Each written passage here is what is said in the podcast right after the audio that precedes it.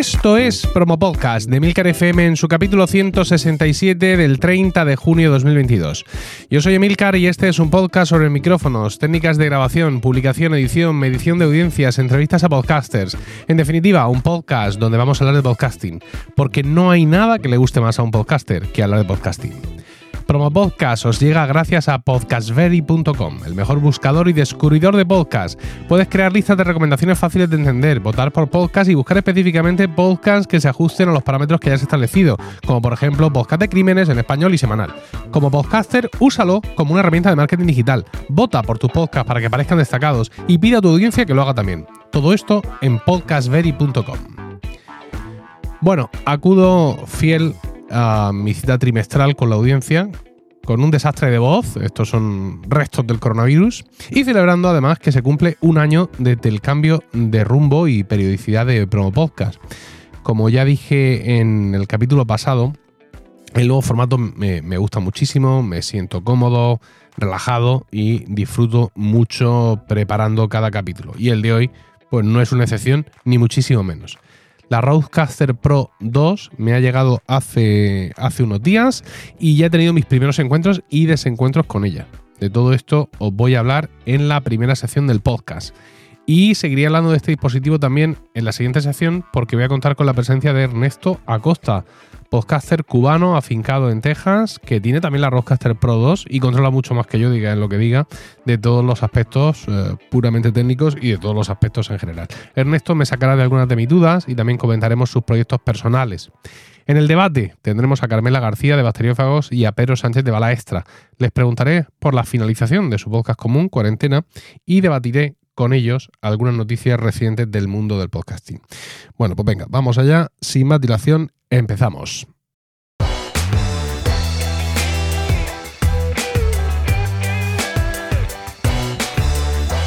La Rodecaster Pro 2 llega con importantes mejoras de hardware respecto al modelo anterior. Una de las cosas que más llaman la atención, por ejemplo, son los nuevos preamplificadores de la firma Revolution que presentan un nivel de ruido ultra bajo y hasta 76 decibelios de ganancia. En muchas ocasiones, cuando usas un micrófono dinámico especialmente hambriento de ganancia, llegas a plantearte si deberías de, usar el FET-Head o cualquier otro preamplificador por hardware de forma adicional, ¿no? Al final, pues siempre llegas a la conclusión de, bueno, voy a llevar la Rodecaster Pro 1 un poco a su extremo desde el punto de vista del hardware y luego ya por software levanto el sonido algo más que tampoco es lo deseable. Bueno, pues esas dudas ya desaparecen por completo porque parte, el nuevo dispositivo parte de una ganancia muchísimo mayor para todos los, los, canales. Los conectores para los micrófonos pasan de ser solo XLR a admitir también la conexión de instrumentos por jack, algo muy interesante para dar más versatilidad al dispositivo. Y no solo hablo de instrumentos por jack, sino también conexión de línea de otros dispositivos, ¿no? con lo cual tenemos ahí, como ocurre en otras muchas interfaces, tienes el, el, circulito grande del XLR y el centro de ese circulito es un agujero por donde entra perfectamente un conector jack. Bien, pues esa es la conexión para los instrumentos o para otros dispositivos de línea. Eh, por el lado negativo en este sentido, los que tenéis o habéis tenido la Rodecaster Pro 1 recordaréis que cuando conectas el cable XLR del micrófono se oye clac, ¿no? Porque hay una pestaña que se cierra automáticamente y que luego tienes que levantar con el dedo para que salga, una pestaña más metálica. Es uno de los eh, de los movimientos, de los actos más satisfactorios que puede llevar a, cabo el ser humano. Bueno, pues esto ha desaparecido, desgraciadamente. Eh, más cosas respecto al hardware, algo que salta mucho a la vista, y es que la original tenía 8 faders, vamos a llamarlos así, ¿no? 8 reguladores, 8 potenciómetros de ¿no? estos mandos que subes arriba y abajo, con funciones fijas. Teníamos los cuatro micrófonos, el Bluetooth, la conexión TRRS para conectar por cable un teléfono o un tablet, y también el canal del USB, que es el que va y viene del ordenador, y por último la botonera de sonidos. Bueno, pues la nueva tiene solo 6 y esos seis los podemos asignar por software. Pero los otros no los hemos perdido, porque también los vamos a poder manipular en pantalla aunque no estén en un fader. Esto, claro, hace el dispositivo muchísimo más personalizable, máxime cuando cuenta con dos conexiones USB-C, lo cual nos permite tener dos equipos conectados a la vez. Dos ordenadores, un ordenador y un tablet, eh, un ordenador y un teléfono. Eh, ¿Quién soy yo? Un tablet y un teléfono. Eh, podemos hacer un montón de cosas Y bueno, pues eh, realmente podemos hacer las combinaciones que, nos interesen. Como ya digo, en pantalla se muestran todos los canales en su nueva pantalla, mucho más grande, mucho más mm, colorida, mucho más maravillosa. Eh, se muestran todos los canales y tú tocas uno de los que no tiene fader y con el mando, con el mando de, rosca muy, muy, que me recuerda a las funcionalidades que tenía la, rueda del, del iPod, pues es con lo que eh, le subes y le bajas el volumen.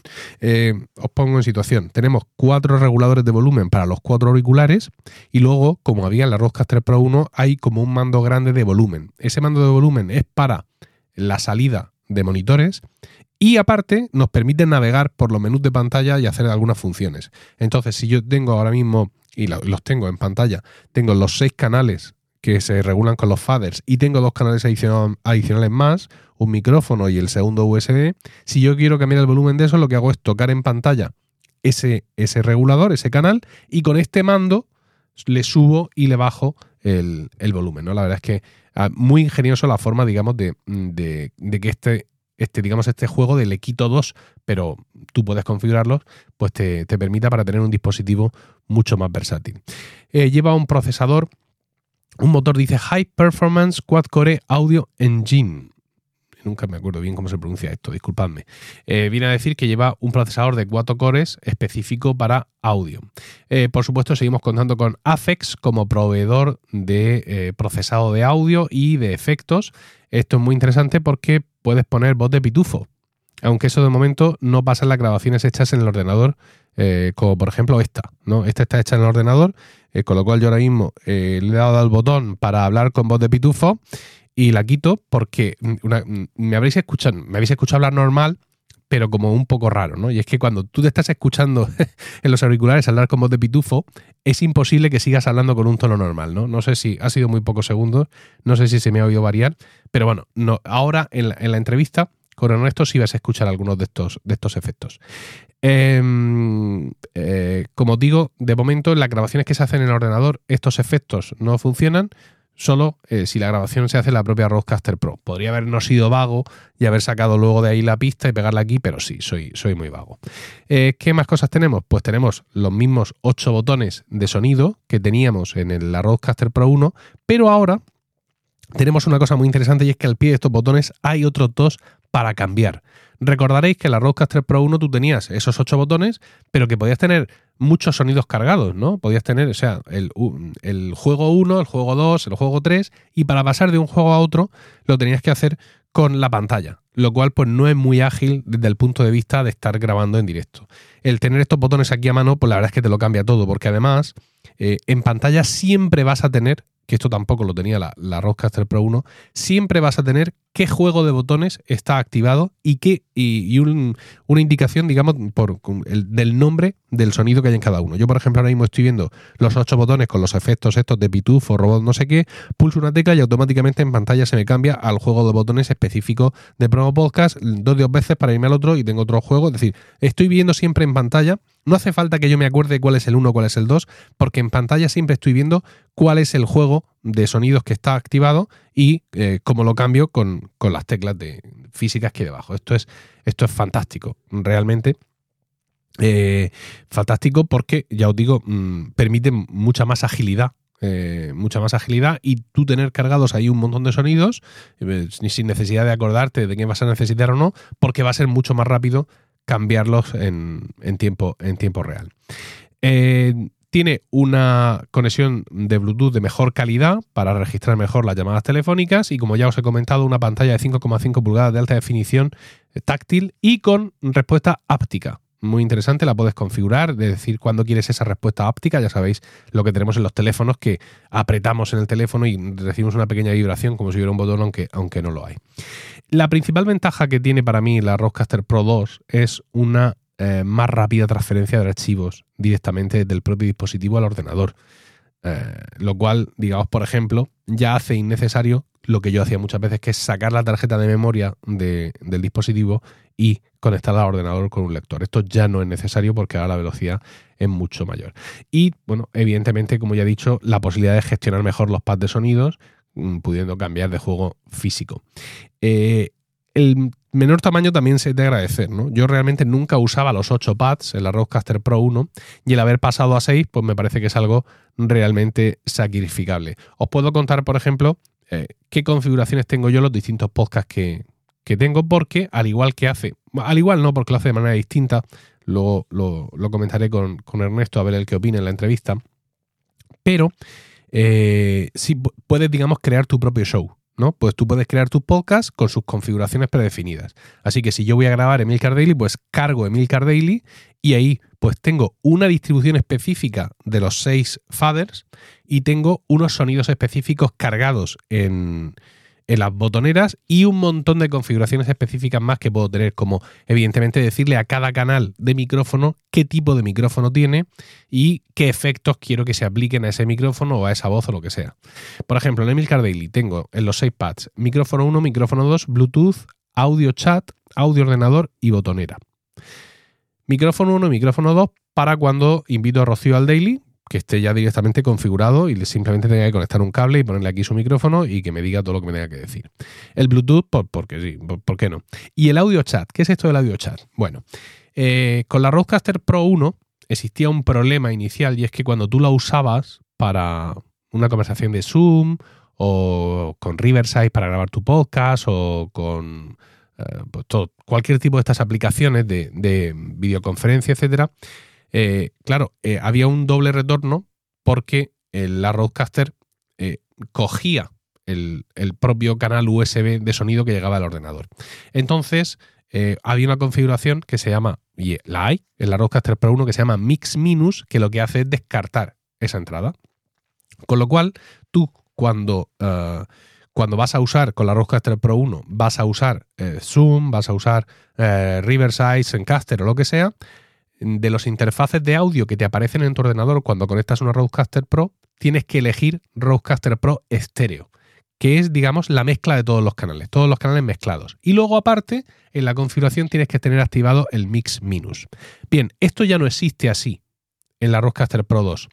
Eh, la Rodecaster Pro 2 realmente, insisto, mm, os mando de nuevo la entrevista ahora en unos minutos, es un dispositivo nuevo. Mm, con respecto a la 1. No, no, no hay muchas cosas parecidas. Entonces, cuando tú conectas tu dispositivo, tu Rodecaster Pro 2 al ordenador, tienes dos tipos de interfaz de audio.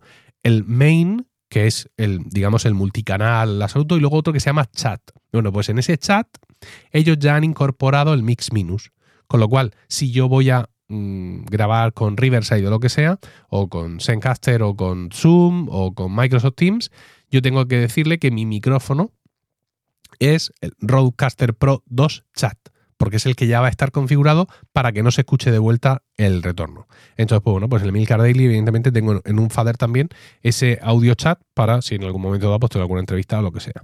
Promo Podcast, pues exactamente igual. Micrófono 1, micrófono 2, Bluetooth, audio chat, audio ordenador y botonera. Weekly, aquí es eh, exactamente igual. Micrófono 1, micrófono 2, Bluetooth, audio chat, audio ordenador y botonera. Como veis, esa sería la configuración estándar, desde mi punto de vista, para un podcast de una persona que a lo mejor recibe un invitado alguna vez físicamente. Ahora, en ¿Están locos estos romanos? Claro, la cosa cambia mucho. Ya lo hacía la Rodecaster Pro 1. Aquí tengo micrófono 1, micrófono 2, micrófono 3, micrófono 4, Bluetooth y botonera. ¿Por qué Bluetooth? Bueno, pues Bluetooth porque eh, yo cuando grabo Están los estos romanos nunca uso el ordenador. Siempre es la Rodecaster Pro encima de la mesa y a grabar directamente en la tarjeta SD, con lo cual no necesito tener el volumen del ordenador en ningún sitio. Sí necesito tener el Bluetooth. ¿Por qué? Porque yo siempre les digo a mis compañeros, si alguien va a necesitar audios adicionales, por favor que me lo diga para cargarlos en la mesa. Pero a veces, pues se los olvida, porque son seres humanos, son, unos seres humanos maravillosos, por cierto, eh, mis compañeros. O luego aparte estamos allí, estamos en la, en la movida y pues se les ocurre, oye, y no sé qué, y no sé cuánta, un momento, conecto el iPad o el iPhone por Bluetooth o la Rodecaster Pro, busco ese sonido, busco ese vídeo de YouTube, busco lo que sea y ¡pum! lo puedo meter directamente en, la grabación.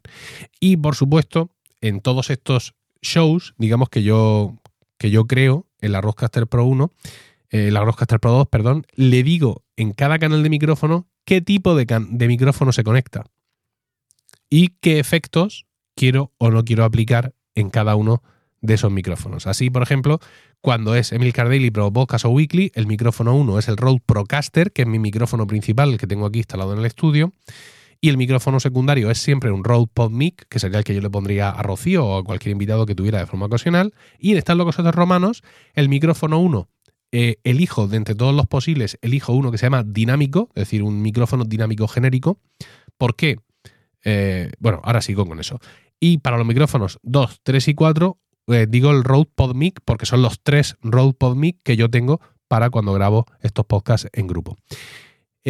tú en una Rodecaster Pro, sea uno o dos, puedes elegir qué tipo de micrófono va conectado a cada entrada para que el dispositivo digamos que se prepare ya y haga unas configuraciones internas adecuadas para ese micrófono. Eh, están todos los micrófonos de Rode, hay algún micrófono de, otra marca, pero no está el que yo uso cuando grabo estas logos estos romanos, que yo uso un Shure SM57. Eh, ¿Por qué uso el Shure SM57 y no el Rode Procaster? Bueno, porque por, pura vagancia, porque lo tengo aquí montado en el brazo con la araña y con la madre que lo parió y no me da la gana de montarlo. Entonces, pues me gusta usar el SM57, que es un micrófono estupendo, y así me oigo de una manera distinta de vez en cuando, lo cual no está mal. Entonces, pues yo ya tengo todo esto preparado. En la Rodecaster Pro 1 lo tenía exactamente igual. Yo tenía configurado cada, cada, mm, entrada de micrófono e incluso pensando en mis compañeros, pues mira, este tiene la voz más fuerte, este tiene no sé qué, eso eran términos un poco, un poco digamos, eh, poco científicos, ¿no? La voz aguda, voz fuerte, voz floja, ¿qué me estás contando, amigo? Y ahora pues tengo, pues tengo unos factores bastante más estándar eh, a, los que, a los que referirme. Con lo cual, pues yo, eso cuando voy a grabar el, podcast, eh, pulso en pantalla donde aparece el icono que representa el podcast que está cargado y le digo que quiero cargar, importar otro podcast, lo busca en la tarjeta SD, eso no me gusta mucho. Y entonces pues ya tiene todas esas configuraciones predefinidas, y está todo maravilloso y perfecto. Eh, a lo mejor estáis pensando que si Emil Daily, Pro Podcast y Weekly tienen exactamente la misma configuración, ¿por qué eh, no tengo un solo show que sería show genérico, ¿no? O show de yo solo, y luego otro show que sería con invitados, ¿no? Bueno, es que eh, los juegos de sonido de la botonera también están incluidos en esta personalización. Entonces, aunque como ya he dicho, tienes botones físicos para cambiar, eh, para cambiar la botonera, pues siempre es mejor tener en el banco uno, o sea, lo primero que ves sin necesidad de tocar nada, los sonidos por defecto que usas y cambiar cuanto menos mejor. Porque, insisto, está muy bien cambiar y estar eh, haciendo tu producción en directo y metiendo sonidos y tal cuando solo te dedicas a eso. Pero cuando además tienes que estar hablando, pues es difícil, al menos para mi mente protozoica, el poder conseguir estar en todas estas, en todas estas historias. Con lo cual, pues cuando yo cargo Emilcar Daily, no solo cargo un set de asignaciones a los faders de canales, sino que también en el primer banco de botones ya tengo las melodías de Emilcar Daily. Y exactamente igual, pues con Pro Podcast, con Weekly y con Están locos estos romanos. Y bueno, pues en su momento también haré otro para Ars Música cuando vayamos a grabar el siguiente, el siguiente programa, ¿no? Em, la verdad es que, bueno, muchas de las cosas que os podría decir ahora van a ir ahora en la entrevista con, con Ernesto, así que no me quiero tampoco. No me quiero tampoco extender, extender demasiado. Pero, bueno, en cualquier caso, mm, muchas sensaciones encontradas muchas sensaciones encontradas porque no es eh, segundo dispositivo, ¿no? no es la evolución de la Rodecaster Pro 1. Es un producto completamente distinto. A raíz de que saliera la Rodecaster Pro 1 al mercado, algunas marcas sacaron unos dispositivos, digamos, alternativos a la Rodecaster Pro 1, ¿no? ¿no? Digamos como, oye, pues mira, buena idea, esta es mi propuesta. No es tan bonita, no hace no sé qué, es más barata generalmente, siempre, ¿no? Y el software, todo esto funciona de una forma distinta. No os voy a decir si mejor ni peor, porque yo no he usado ninguna de ellas, pero eran claramente, digamos, la Roadcaster, no, no sé las marcas, la Roadcaster de Sonos, la Roadcaster de Shure, la Roadcaster de no sé cuánto. Ha habido por ahí dos o tres marcas, no muy brillantes, por cierto, que han sacado sus propias eh, consolas destinadas al podcasting y a la producción de, contenidos, al igual que hizo Rode con la Roadcaster Pro. Eh, yo, como digo, nunca he usado ninguno de estos dispositivos, pero creo que la sensación al usar la Rodecaster Pro 2 es la misma. Y es, estoy usando otro dispositivo distinto, la idea es la misma, pero esto es otra cosa de otra marca. Hay algunos aspectos que sí son comunes, pero mm, no. Es decir, eh, no cometáis el error que he cometido yo. Si tenéis la 1 y os compráis la 2, no empecéis a usarla a lo bruto porque os vais a frustrar.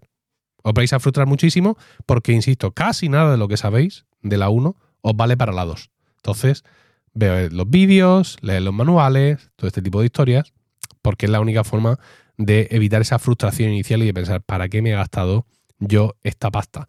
Una pasta, por cierto, mmm, gansa, ¿vale? Porque esta Rodecaster Pro 2, cuando salieron los rumores de lo que hacía, mucha gente eh, pensó eh, que esto se iba a, lo, a los 1000 euros, ¿no? O a los 999 o algo así. No ha sido así, no ha sido así exactamente, pero tiene un precio considerable, al menos en Europa. La Rodecaster Pro 1, ahora mismo en Amazon, cuesta 511 euros. No ha bajado de precio ni va a bajar de precio. Y la Rodecaster Pro 2 cuesta 800 euros. Son 300 euros más. A lo mejor en las otras páginas web o conforme hace un poco el tiempo, los precios se pueden ajustar un poco más, pero básicamente estos son los precios. Yo la he comprado en, en Zoman, ¿vale? Y me ha costado, lo voy a decir ahora mismo, eh, eh, es que le estoy sumando el IVA porque como Zoman está en Alemania, cuando yo compro allí como, como autónomo no pago IVA. A mí me ha costado eso, 798,99. En mi caso ya os digo 660,33 porque yo al cuando compro en Alemania, al ser autónomo, no, no pago IVA. Es decir, que me ha costado exactamente eso. Eh, viendo, como yo he visto, como en la 2 y como en la 1, pues mm, yo casi llamaría a la Roadcaster Pro 1, la llamaría Roadcaster a secas, y esta sería la Roadcaster Pro. ¿Vale? Porque ofrece mucha más versatilidad, no ya para podcasters, sino para streamers y otro tipo de creadores de, contenido. Y desde mi punto de vista está perfectamente justificado que las dos sigan en el mercado. Mm, había gente que tenía dudas, qué va a pasar, qué podría pasar. Yo creo que es perfectamente, bueno, lícito por supuesto, porque cada uno vende lo que quiere cuando quiere, ¿no? Está Apple vendiendo el mismo portátil 15 años con el mismo chasis, le voy a decir yo ahora a Rode, que son, que son un encanto, le voy a decir lo que me puede o no me puede vender. Bueno, como fuere, eh, está perfectamente justificado el que existen estos dos dispositivos y que tú realmente puedas pagar menos dinero y por 500 euros puedas tener eh, las funcionalidades de la Rodecaster Pro 1 y si necesitas más o quieres más o te apetece por capricho, te puedas ir a la 2. ¿no? Con lo cual, pues eh, ahí están esos dos dispositivos para mm, conociéndolos bien porque no es una compra especialmente barata y son dispositivos los dos complejos, es decir, si tú no tienes ninguno de los dos y ahora mismo quieres elegir y te seduce la idea de ahorrarte 300 pavos, yo te recomiendo que te informes. Que te informes, pregúntame a mí, escucha el resto de podcast con Ernesto, porque por ahí, para muchísima gente que hace podcast, incluso gente que hace podcast a super nivel, no le es necesaria la evolución a la 2. Trae muchas cosas interesantes, yo no me arrepiento de haberme la comprado, porque claro, yo estoy en el negocio, ¿no? Yo tengo que estar al tanto de todo esto, pero si tú estás ahora mismo, ah, mira, quería comprarme la Rodecaster Pro, me he esperado a que salga la 2, ¿qué hago ahora? Pues infórmate, infórmate y pregunta, porque aunque haya salido la 2, puede que te siga interesando comprarte, comprarte la 1.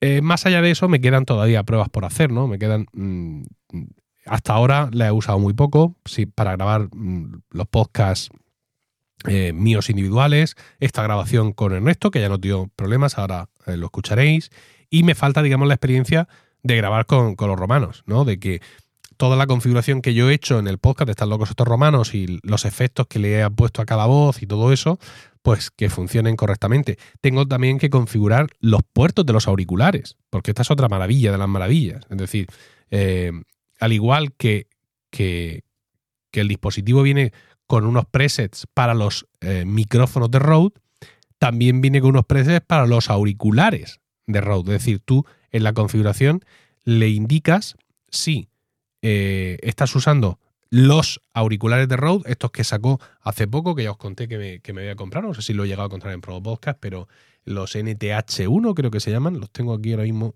en la mano, pero es que no pone el modelo por ningún lado. Bueno, Rode sacó hace poco unos auriculares para podcasting. Entonces, te permite decir, sí, sí, son estos para que ajuste la salida. Luego también te permite decir que son unos auriculares de estudio estándar, ¿no? O que estás utilizando unos auriculares que podríamos llamar de mierda, ¿no? bueno, no. Unos auriculares normales de, teléfono móvil, ¿no? Estos eh, con cable, como los que lleva el iPhone o incluso como los de Renfe. Bueno, pues, eh, y en función de eso, pues va a ajustar el nivel de salida. pues esta es otra de las cosas que tengo que probar, ¿no? Cuando vengan mis amigos, cada uno con un auricular de su padre y de su madre, pues ver cómo, eh, cómo funciona todo esto y, y, cómo ajusto esos auriculares, el volumen, la salida, la ganancia de cada uno de los micrófonos para ajustar a las voces de ellos, ahora que tengo más ganancia, que tengo más margen, qué efectos aplico, qué efectos no aplico, cómo quedan, si esta presunción que yo he hecho, que yo he hecho de a este le voy a activar esto, a este lo otro, mejor o peor, ver cómo queda todo eso y dejar eh, realmente todo, digamos, ya configurado para eh, seguir trabajando. Pero esto tiene mucha tela que cortar, ¿eh? Tiene mucha tela que cortar, más y me cuando, pues eso, ya han avisado que como siempre como ya hicieron con la 1, van a ir añadiendo más funcionalidades en las sucesivas versiones del firmware.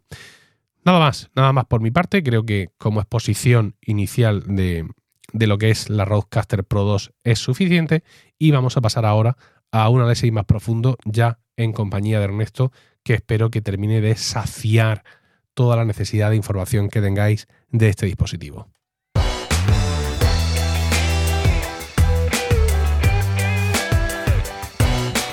Nuestro invitado de hoy es Ernesto Acosta, quien en Twitter es arroba Ernesto Acosta me, pero que quizá lo recordéis mejor con su nombre de usuario anterior, el App Developer.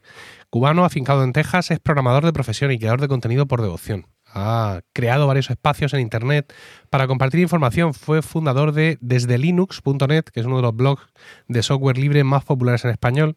Y después de dejar ese proyecto, fundó SystemInsight.net, un blog sobre tecnología y un canal de YouTube con el mismo nombre.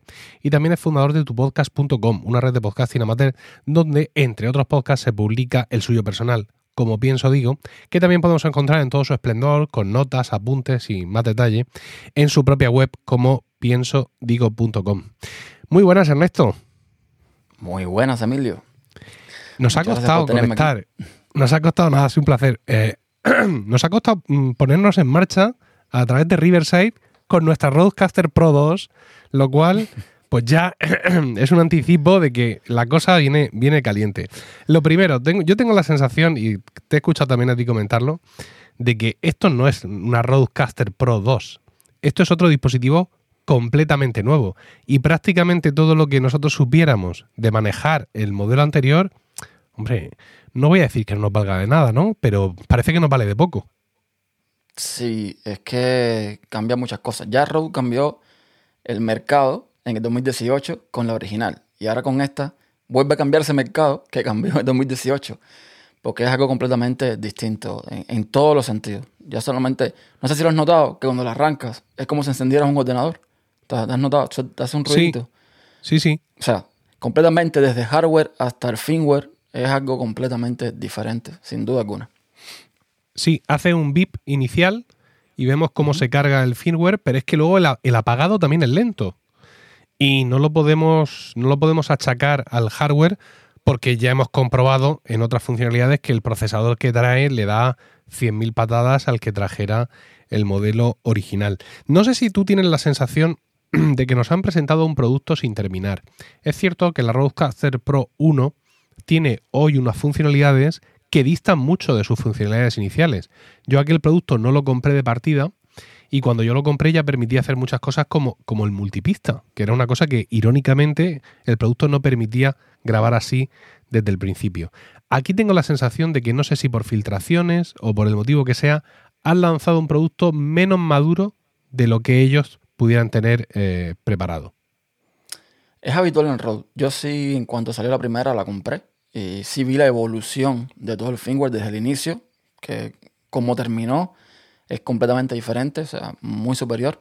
Que por cierto, ayer dijeron en un video que sacaron que van a seguir sacando actualizaciones para la, original, la primera. Cosa que me alegra porque a mí eso me, me un poquito, ¿no? Pero bueno, eh, sí, este producto yo lo siento también que no está terminado. No está terminado. Y en el video para desarrolladores lo dijeron también que van a venir eh, nuevas actualizaciones, van a venir nuevos cambios, que le perdonáramos los posibles errores que están en solución, que están trabajando fuertemente en esto, pero sin duda es un producto que no está 100% terminado y no es, no es lo, o sea, no es raro en Rode. Ya esto pasó con los de Castro, así que yo sé que a partir de ahora van a, a seguir viniendo actualizaciones de firmware que va a ser completamente diferente a lo que tenemos al día de hoy, sin duda, sin duda alguna. Sí, lo que pasa es que cuando ocurrió aquello con la Rodecaster Pro original, nosotros no teníamos con qué comparar.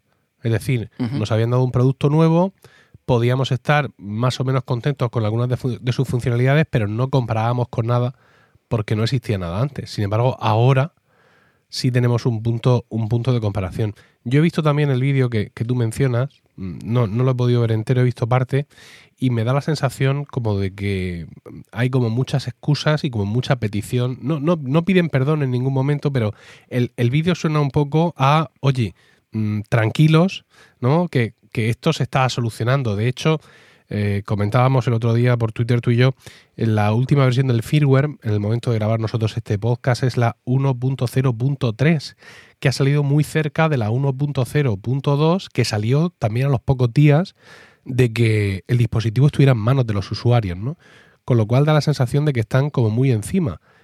y en esa entrevista, en ese vídeo, también nos hablan de una actualización que va a llegar en un par de semanas y que contiene, además, eh, algo como muy importante que sería la posibilidad de que eh, pudiéramos crear nuestra propia mezcla de la interfaz de salida. Nosotros ahora mismo, que ahora lo explicaremos, estamos usando una interfaz de salida llamada chat que es específica para tener estas conversaciones pues por Zoom, por Skype, por Riverside en nuestro caso, para que no se mezclen los canales. Y eh, digamos que aquí lo que ha hecho Rode es que el canal de retorno no entre en la grabación. Bueno, pues ellos están planeando una actualización que llega en tan solo dos semanas, donde tú puedes elegir qué canales van o no van en la mezcla. Esto sobre todo destinado a los streamers. Yo no sé mucho de programación, Ernesto, pero creo que una cosa así no se improvisa en dos semanas. No, no, estamos de acuerdo. Y de hecho, el producto lleva bastante tiempo con, con gente probándolo. Ellos lo dicen en el video.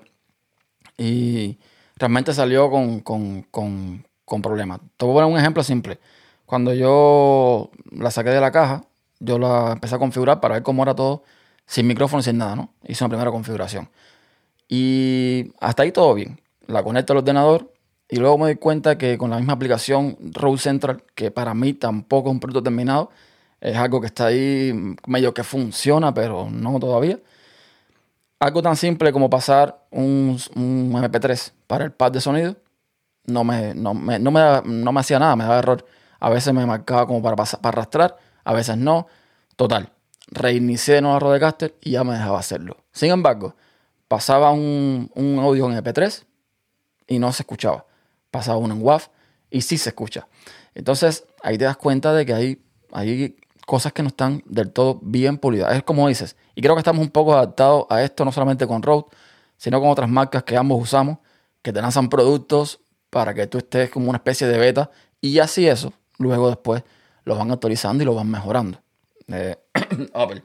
Entonces, hay que tener, eh, hay que tener, que es curioso, mira, una de las cosas que me está pasando ahora mismo, para que la gente sepa que esto no es, esto no es perfecto. Yo tengo mi fe en que van a mejorar porque ya lo vimos con la Rodecaster anterior, pero ahora mismo no mejora. No está, no está, no está mejor, perdón. Yo puedo hacer un Twitter Space con un teléfono Android, sin embargo no puedo hacerlo con un iPhone. Aquí no estoy culpando a Rode en su to- totalidad, porque ellos incluso indi- indican en su sitio web que, por ejemplo, las llamadas que puedes grabar con, con un iPhone no puede ser mediante cable, porque Apple no lo deja, tiene que ser mediante Bluetooth. Hay que tener esto en cuenta. Pero que te da la sensación de que sí, de que faltan cosas o que pueden ha- haberlo hecho de otra forma. Yo, por ejemplo, no estoy, perdón, no estoy para nada de acuerdo en que hayan quitado el puerto TRRS. Para mí, eso fue un error. Me, me so- me sobra el puerto Ethernet y me hubiesen dejado mejor el TRRS, en mi opinión.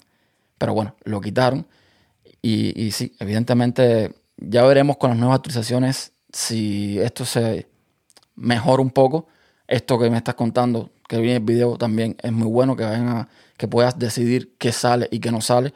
Y aunque suene un poco confuso, el Rodecaster Pro Chat y el Rodecaster Pro Main que, tenemos ahora es lo que teníamos antes con el estéreo y con el multitrack. Es exactamente lo mismo, lo que le cambiaron el nombre para que sea más amigable y sepas que el chat lo tienes que utilizar para cosas como esta, para grabar eh, con Zoom, con Discord, con Riverside, y el otro para lo que es eh, grabar en multitrack. Por ejemplo, tú en Hindenburg, yo también uso Hindenburg, usarías el main para grabar en Hindenburg y puedes usar el chat normal para, para, para el resto de las cosas en el ordenador. ¿Entiendes? Ahí estaría más o menos Sí. la, la dif- lo que se podría hacer con cada una de las cosas.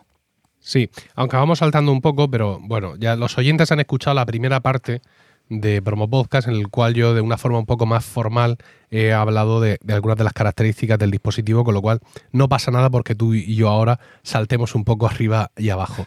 Fíjate que me, me he dado cuenta de una cosa, y es que cuando nosotros escogíamos, por ejemplo, Hindenburg o cualquier aplicación y elegíamos el interfaz de audio multitrack y queríamos poner en cada pista eh, qué tipo de dispositivo quería en cada pista, micrófono 1, micrófono 2, etcétera.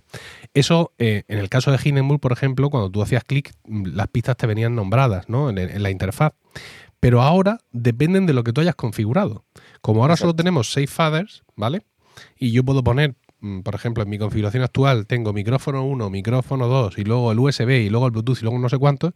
Claro, todo eso se corresponde con los números de, de interfaz que ve, que ve Hindenburg.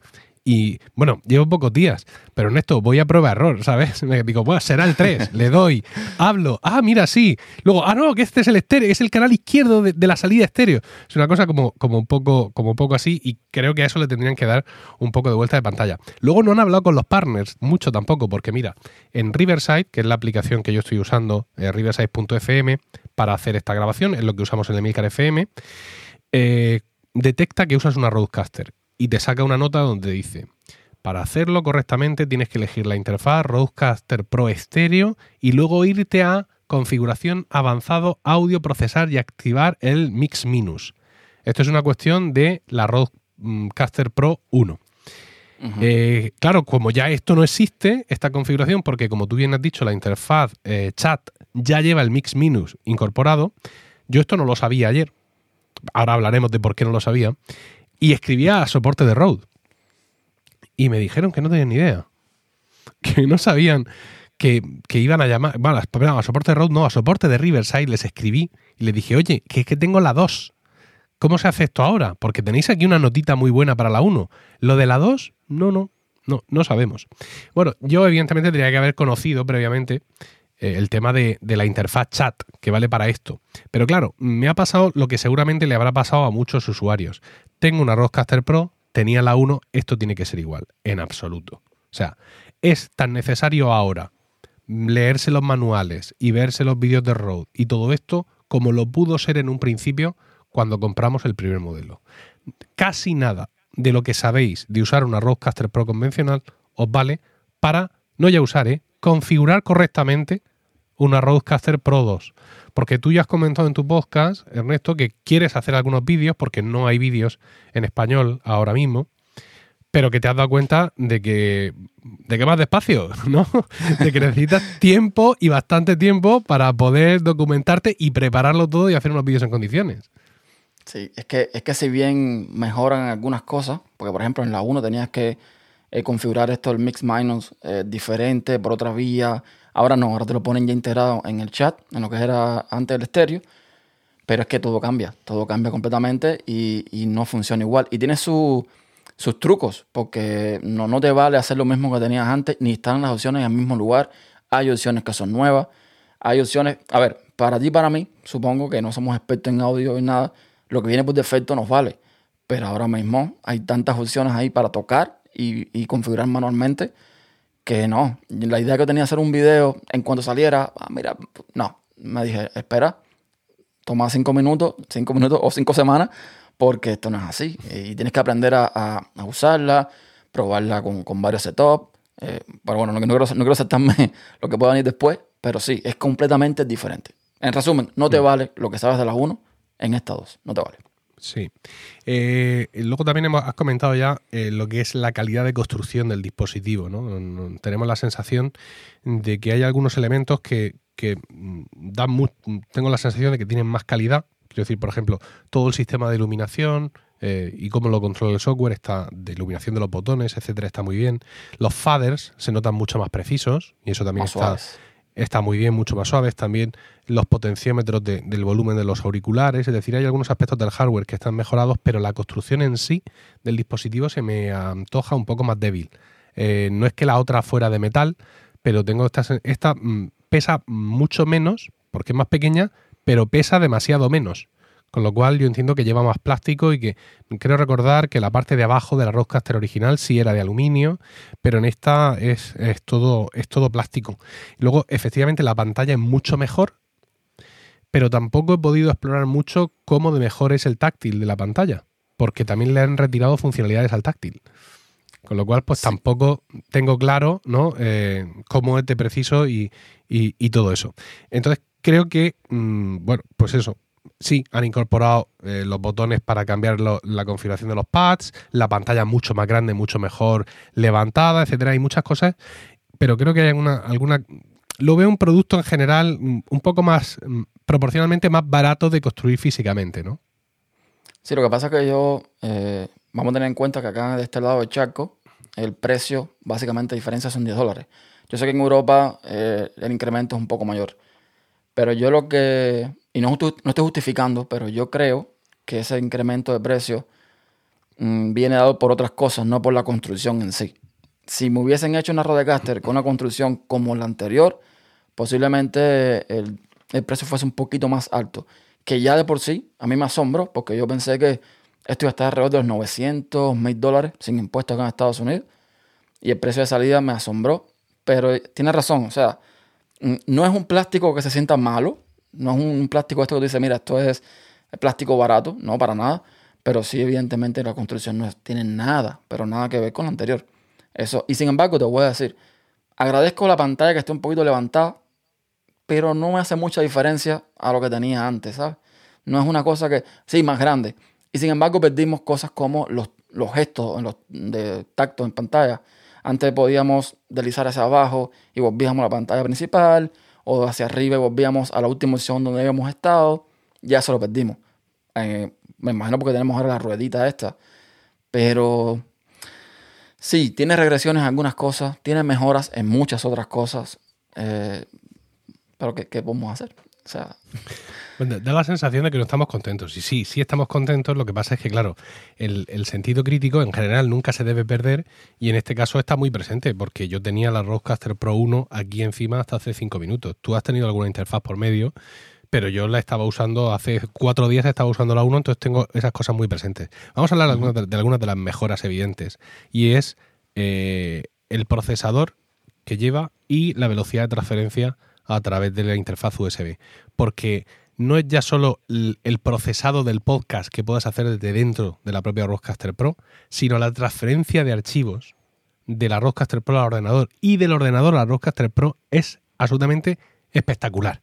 Yo decir, yo recuerdo perfectamente, yo uso mucho lo de los shows distintos, ¿no? Distintas configuraciones, sobre todo en la, en la 1, aquí no sé todavía qué voy a hacer, ¿no? Pero en la 1, donde tenías un trackpad o sea, un, pad de botones y si querías otros botones te tenías que ir a la pantalla para cambiar al siguiente juego, es decir, era muy incómodo, pues yo me definía eh, distintos shows y yo cargaba los shows. Entonces, claro, todas las semanas por lo menos cargaba Weekly para grabar los viernes y luego el domingo tenía que cargar el Daily, ¿no? Y esa, esa operación de carga era, era penosa, porque tengo media docena de audio justo, no tengo muchos más y tampoco son muy largos. Y se, pasaba un buen rato haciendo ese proceso, ¿no?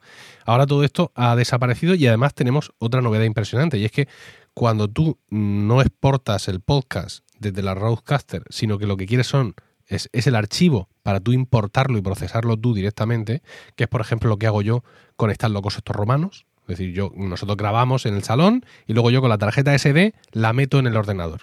¿vale? ¿Qué es lo que yo me encontraba con la Rodecaster Pro 1? Pues me encontraba un archivo WAP que dentro estaba separado en pistas y Hindenburg sabía reconocerlo y sabía hacer la extracción de pistas. Ya no más. Ahora esto ya no es así. Ahora directamente la Rodecaster graba todas las pistas por separado. Y esto es una novedad muy interesante, porque claro, cuando tú hacías esa importación de ese archivo único, tú estabas importando todas las pistas, tanto las que tenían contenido como las que no y eso hacía que el archivo fuera más grande y también demoraba el tiempo de procesado. Sin embargo, ahora directamente tú vas a escoger de esa tarjeta SD los archivos que necesites y esos son los que vas a importar para, para su procesado. Pero me ha sorprendido mucho, Ernesto, la velocidad de, procesado de los archivos. Es, bueno, es bueno, como si, como cuando pinchas un, un, USB al ordenador, exactamente igual. Que no sé antes por qué no era así, pero ahora, claro, me sorprende que sí sea así. Bueno, porque ahora tiene Neural Engine y tiene eh, un Apple Silicon y tiene nada, es que realmente tiene un, un, un procesador más potente, el quad core, un quad core, no sé qué historia de con no sé cuántos núcleos de audio y todo el cuento. Eh, es más potente. Sin embargo, mira, te voy a decir, eh, no sé si lo has probado. Yo he intentado con Road Central o Central, como quieran decirle, he intentado exportar dos o tres podcasts al mismo tiempo y me da error. O sea, hace como que lo exporta y no exporta, lo exporta en cero. Que son los errores que te decía que tienen que ir corrigiendo. Alguien me decía, no, a lo mejor la tarjeta micro CD. Bueno, yo uso una tarjeta micro CD de las que recomiendan ellos. A lo mejor la que yo uso, de 128 GB, es muy grande, tengo que usar una de 64 o de otra marca, no sé. Pero quitando ese problema, ese error, que no sé si lo has tenido, por eso te lo comento, exportando un solo audio, que normalmente mis audios ya son cortitos, pero un solo audio es una bala. Es súper, súper rápido. Y han hecho un cambio. Yo no he probado, no sé si has probado también eh, grabar un disco SSD, que se puede hacer ahora. No lo he probado, pero debe ser exactamente lo mismo. No lo he probado, pero seguramente lo voy a tener que probar. Y te explico, te explico por qué. Hablábamos de lo de crear shows. Es decir, tú, tú puedes hacer, tienes una opción en la propia Roadcaster Pro de crear un show. Entonces tú llegas ahí y pones Emil Cardaily. Y le dices, pues bueno, en el primer Fader va a estar el micrófono, en el segundo va a estar el USB, en el tercero el Bluetooth, no sé cuánto. Venga. Y ahora meto soniditos en los botones. Vale, perfecto. Y ahora además quiero que las luces sean verdes o amarillas. Te, te configuras, digamos, todo el dispositivo, absolutamente todo. Y eso lo grabas como un show. ¿Vale? Y luego pues creas otro nuevo que es Promo Podcast y otro nuevo que Weekly que te creas todos tus shows. Esos shows se graban en la tarjeta SD. Antes esto existía y se hacía desde el ordenador, se hacía únicamente desde el ordenador. Es decir, tú tenías en el ordenador esos archivos de shows y a través de la aplicación de Roadcaster Pro tú cargabas esos shows. Entonces, claro, para mí la SD era, mm, en el Roadcaster Pro 1, era pues un soporte extraíble más. Es decir, yo esa tarjeta SD la formateaba con mucha frecuencia. Porque muchas veces, y, y, con las velocidades tan lentas que tiene para andar eliminando grabaciones, para mí era más rápido formatear que no andar borrando una a una las grabaciones. Sin embargo, ahora esto ya no lo puedo hacer, porque los shows solo están ahí. Y encima es una cosa muy curiosa, es decir, si yo ahora mismo, por ejemplo, yo tengo cargado el show de Weekly, bueno, es igual, ¿no? Si yo ahora hago alguna modificación y le doy a exportar, me lo va a grabar como un nuevo show. O sea, no va a sobreescribir la entrada de Weekly anterior, con lo cual me crea un poco de caos también. y, ya te digo que todo esto lo hace sobre la SD con lo cual yo la SD ya no tengo la libertad que tenía antes de andar formateándola, cambiar, usar otra SD porque aquí ya no me cabe más y no tengo claro si lo quiero conservar o no. O sea, yo toda esa libertad ya no la tengo. Por eso, decías tú del, disco duro SSD, pues estaba pensando en usar la, la, tarjeta de memoria SSD simplemente cuando vaya a hacer grabaciones fuera de casa, pero de normal tener el disco externo siempre puesto porque es la manera de asegurarme de que no voy a tener problemas de almacenamiento y luego van a estar ahí todos los shows, claro, porque es que, es que esto es una vaina. El, que todo depende de la SD, si hubiera un poco de memoria en la propia Roadcaster Pro y ahí se graban los shows, sería fantástico. Y en la SD simplemente hacen las grabaciones de los audios. Pero no, de esta forma está todo en el mismo sitio. Y esto la verdad es que es un poco condicionante. ¿Tú usas esto de los shows o tienes una configuración única? No, ahora mismo como solamente hago un podcast, no suelo tener los shows. Hubiese sido interesante para cuando hacía eh, mis otros podcasts, pero a ver, eh, yo creo que una noticia buena es que Rode escucha bastante lo que la gente le dice. A lo mejor se puede plantear, porque básicamente esto fue una regresión. Es lo que decías, en la, en la aplicación de acompañamiento de la, de la Rodecaster 1, ahí tú podías exportar directamente al ordenador. Aquí exportas a la, a la SD. Yo supongo que se le puede pedir que añadan nuevamente que desde Row Central tú tengas la opción de exportar o a la SD o al ordenador. Y básicamente yo creo, no he probado, pero he estado revisando y, te crea un fichero de configuración, un fichero de comprobación MD5 y te crea las carpetas con los sonidos que tengas en el pad. Supongo que si tú a la vez que pones el transfer mode, el modo transferencia, eh, copias esos ficheros y le haces un backup, lo guardas en algún lugar, lo puedes volver a poner en la, en la micro CD y la va a detectar. Supongo, no tengo idea. Pero sí sería interesante, y ahora que me lo dice, y lo voy a poner por aquí, o guardar por aquí para, hacerlo, eh, pedirles a ellos que por favor, que añaden esa funcionalidad, porque de verdad que sin querer haces un, un reset de la, un formateo de la CD y te quedas sin tus configuraciones. Y ya sabemos que todo lo que hagas en ese show, o sea, micrófono, mm, configuración de pantalla, todo, la configuración que hagas en la Rodecaster se guarda en ese show, no en los demás shows. Por lo cual, eh, si pierdes eso, pierdes mucho tiempo volviendo, volviendo a configurar todo nuevamente y, demás. Vamos a ver si Sí, nos luego- escuchan y lo, y lo ponen. Hay otra cosa y es que vincula las grabaciones al show. Es decir, yo ahora mismo, si yo quisiera acceder a las grabaciones de Milcar Daily, no puedo, No. desde la Roadcaster, porque están en el otro show. Aunque estén en la tarjeta, no puedo acceder a ellas porque están en el otro show. Entonces, claro, esto también crea bueno, cierta tranquilidad, hacer. ¿no? Lo podrías hacer manualmente, ¿no? Eh, Puedes entrar a la Sí, Microsoft sí, manualmente directamente siempre. y- y- Saco la tarjeta, la meto al ordenador y a correr. A ver, yo tengo la sensación de que esto, a ver, esto lo han hecho evidentemente por un motivo y es que creo que quieren que la Roadcaster sea, o intentan que sea completamente independiente de- del ordenador. Y sin embargo, espera, a, a- a mí, espera, espera, dime, dime. ¿Por qué, por qué sacas la tarjeta y la pones en el ordenador? Si desde la Rodecaster lo puedes hacer. Claro, ahora. ahora. bueno, sí. Ahora más sí. rápido. Claro, ahora sí, antes no. O sea, antes pasar un archivo a pelo, no, no, que va. No, no, pues tienes razón, no, ya, ya no necesito el lector de tarjetas. Se venden el lector de tarjetas USB-C. Contactar en privado, por favor. Eh, te decía que, que estoy- estaba pensando que a lo mejor mm, ya no me interesa crear shows distintos, sino tener una única configuración, que lo puedo hacer sin ningún problema, y como tengo los botones físicos para cambiar los pads de sonido, pues cuando yo vaya a grabar el podcast fulanito, tap, tap, tap, tap, tap, me muevo y ya tengo delante esos sonidos.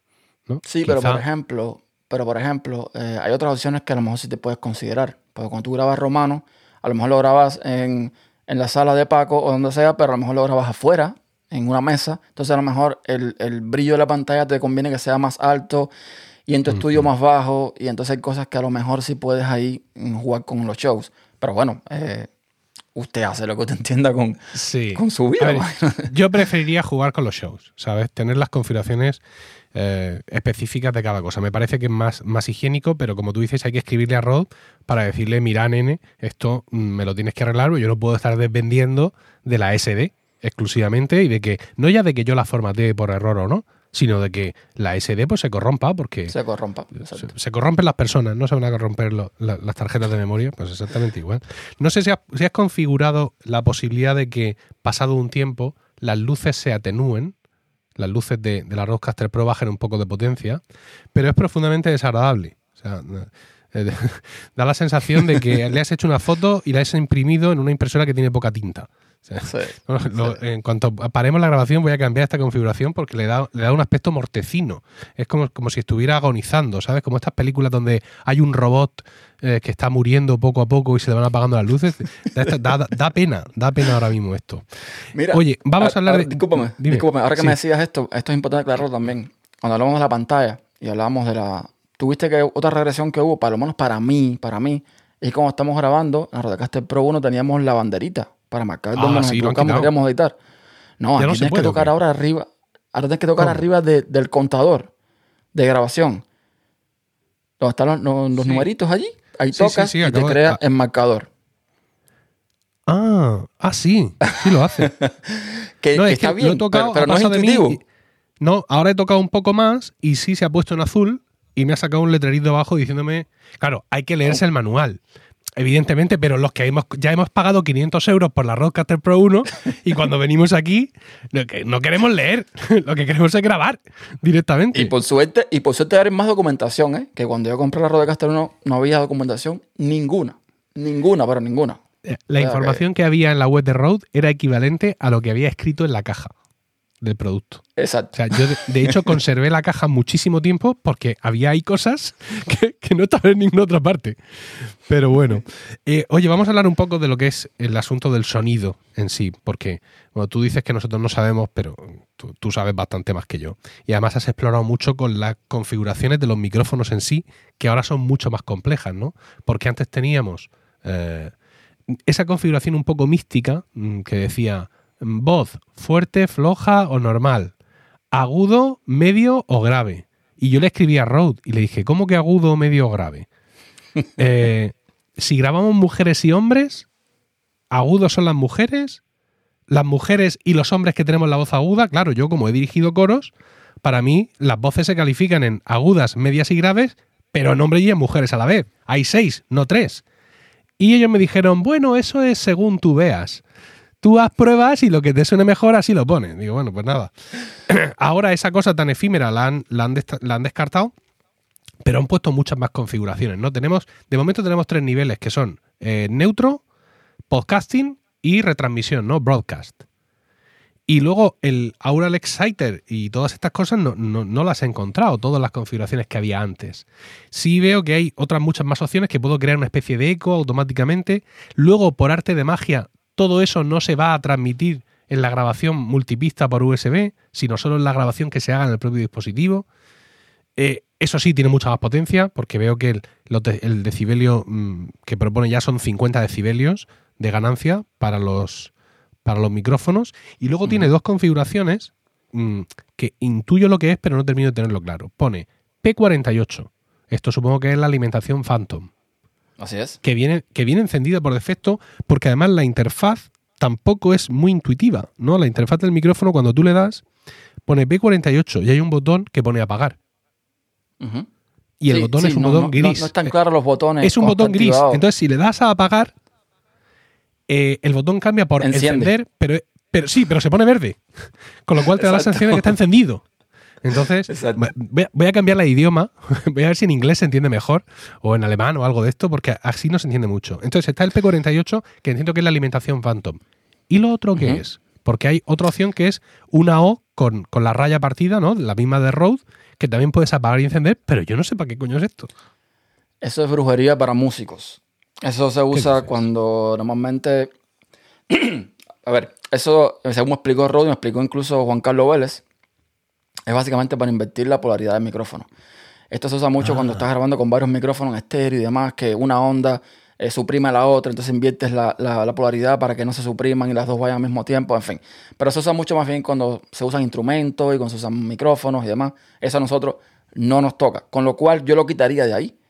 Yo lo pondría en un lugar un poquito más oscuro porque uno por error puede activarlo. De hecho, lo activas y no pasa nada. De hecho, sí pasa. De hecho, porque yo he sentido está activado. está, Más allá de los colores. He sentido que el audio mejora. Sí. No importa, no, no le hace nada, pero no debería estar ahí. Yo creo que no debería estar ahí. Y yo creo que lo que pasa es que. Eh, no, lo voy a tocar ahora porque ya he visto que cuando lo toco se corta el sonido un rato. ¿Ah, sí? O por lo menos a mí, me, ha pasado.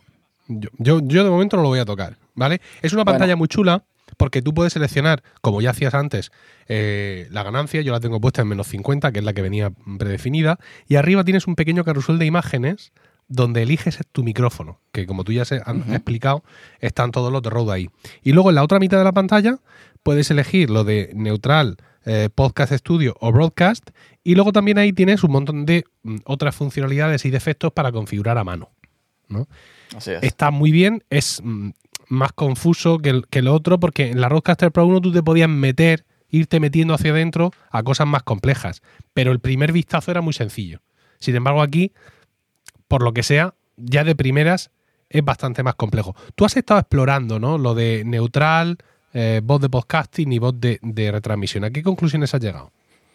Bueno, a ver, lo que yo he aprendido es lo siguiente, eh, o lo que he entendido es lo siguiente. Por defecto vienen los procesos eh, activados. Estamos hablando del deezer, el compresor, el filtro de sonido, la puerta de ruido, todo esto viene activado por defecto. Si tocamos ahí donde dice, bueno, lo tengo en inglés, processing, está activado en verdecito, si lo quito, me desactiva todo eso. Es lo que antes teníamos en cada micrófono que marcábamos con un, una cosita digital, hay un, sí, un slide, digital. Taca, taca, taca. Ok. Entonces, lo que yo he entendido y he, notado con esto es que en los presets, cuando tú seleccionas neutral, tienes todo activado, excepto el Aural Decider y el Big Bottom. ¿Ya? Cuando marcas lo que tengo aquí como Podcast Studio, en, en español está como podcasting, ¿no? Bueno, en Podcast Studio lo que haría sería activarte el Aural Decider. Y si activas el Broadcast, te activa también el Big Bottom.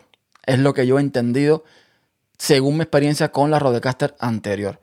¿Qué pasa? Que cuando yo pongo estas opciones y voy de nuevo a los presets avanzados, eso me lo, como que me lo desactiva. Entonces no, no, no puedo ver si lo que estoy modificando es lo que estoy, lo que, lo que te digo está pasando. Ya, entonces Sí. no he podido, no he podido probar eso. Y ahora, donde antes estaba agudo, medios y bajos, ahora Sí. tenemos eh, profundo, depth, sparkle como chispa y punch. ¿Ya? Que igual no me termina de quedar muy claro, porque va a depender- seguro de la voz, pero anda, ahí tenemos a, a mi niña, vamos a escuchar en la grabación. Eh, no me queda muy claro, pero básicamente serían esos los tres, los tres que teníamos antes en la Rodecaster Sí, Pro 1. claro, efectivamente, lo de brillante debe de ser el, el, el, el Aural Exciter este que se llamaba antes, ¿no? Porque es que ya, ya esa palabra ya no existe en ninguna parte. Sí, Lo creo profundo que sí debe está- ser el sí Big está. Bottom. No, sí en está, sí está. Lo que pasa es que tienes que ir a los avanzados. Tienes que ir a los avanzados. Sí, y es ahí que los avanzados estar- aparecen aquí mm, eh, ocho iconos, que esto parece de, de Stargate, de la película de Stargate. Entonces yo no quiero Ajá. tocar nada por si se me abriera un portal dimensional y se me lleva la Roadcaster, claro. Pero, Y, menos, tienes. y El- menos voy a tocar estando aquí en- grabando en directo. Porque bueno, esto, ahí esto tienes sí es el, tremendo. el que está, el que está debajo de la S con la rayita, en el segundo Sí. de abajo. Ah, es sí, sí, sí, sí, tienes razón, tienes razón. Y el otro es el Big Ah, claro. bebé. Pero es lo que pasa. Y tenemos si- si paneo. Tenemos paneo. paneo Sí, de, de audio para, para los músicos. Para mí no, para los músicos. Y- pero como tú dices, si elegimos uno de los preconfigurados, luego aquí no podemos venir a ver que está activado. No, Porque porque, no lo se, desactiva neutral. Se otro, desactiva. y el otro. Que por ejemplo, yo con el Procaster, yo tengo el Procaster, lo tengo aquí, y tengo el Short SM7B. Sí. Yo usaría la opción de Podcast Studio con el Procaster. ¿Por qué? Hmm. Porque el Procaster sabes que te apaga un poquito la voz. sí. Entonces, eh, para darle un poquito más de brillo. Eh, Y esto lo noto mucho cuando voy en el coche, por ejemplo, escucho tus podcasts. A- Los tuyos a veces, dep- depende de cómo grabes. Y escucho otros podcasts que usan micrófonos como el SM7B y el Procaster, que a veces los bajos no te permiten tener una claridad en, en la voz como... Que era algo de lo que se quejaba un poco Pedro, el amigo Pedro Sánchez, cuando Sí. compró el Procaster. Y es que compró el micrófono que no, no le tocaba. Tenía que haber comprado este, el Pon Mic. Claro. Entonces, em, yo lo tengo en neutral, porque creo que es el equilibrio perfecto, porque tiene todos los filtros activados, pero no tengo ni el Aura Decider, ni tengo el Big Bottom, porque ya este Mic te da un poco más de brillo en la voz Mm. que, que los otros micrófonos que tengo. Yo te, te he escuchado hablar de todo esto y ¿sabes lo que pasa? Mm, desde que comenzó, bueno, cuando comenzó el confinamiento aquí en España, yo claro, ya no podía grabar el podcast por la calle y fue cuando empecé a grabar el daily aquí en estudio directamente. Y luego ya he seguido grabándolo porque a fin de cuentas lo de grabar en la calle está muy bien, es muy bonito, tiene su punto, pero aquí grabas un podcast de más calidad, tienes más control, si tienes un patrocinador lo puedes meter mejor, más tranquilo, tu guion en tu pantalla 4K como un señor, bueno, todo eso. Pero claro, estar aquí en mi búnker, rodeado todo en silencio, con mis auriculares súper buenos, monitorizándome, mm, al final la sensación que yo tengo del podcast no es la que tiene la mayoría de la audiencia. Obvio. Cuando antes era una grabación mucho más abierta, mucho más improvisada, pero ya había un pacto con la audiencia. La audiencia sabe que está grabando en la calle, que puede pasar un coche. O sea, e- ese tema, mientras que hubiera una calidad mínima, el resto de cosas se aceptaban. Pero claro, cuando estás en casa grabando con 700 euros en equipo, ya no hay pacto posible, ¿no? Y al- alguna vez me... Claro, me pongo a escuchar, pero claro, como yo no, no escucho mi podcast todos los días y en todas las condiciones, no escucho en el coche. Encima tengo un coche eléctrico, claro, hace menos ruido. Eso es un problema muy grave que tenemos los ricos, efectivamente. Entonces, claro, al final mm, me guío mucho por sensaciones, pero son sensaciones muy erróneas, porque los auriculares con los que yo me estoy monitorizando no son con los que la gente escucha. Y lo que tampoco voy a hacer va a ser monitorizarme con unos auriculares de mierda, porque eso tampoco me va a llevar a nada, ¿no? Pero sí he estado pensando mucho en lo que tú dices. Claro, a mí me gusta, me gusta mucho escucharme, porque, yo soy así. Entonces yo me pongo aquí a hablar, ¡buah! me, me quiero, me amo, y me gusta entonces que mi voz tenga esa capa de profundidad por debajo. Porque mi voz de normal no la tiene. Ahora mismo estoy un poco mal de la voz porque estoy todavía saliendo del coronavirus y de los efectos malvados que me ha puesto en la voz, pero de normal mi voz es más aguda.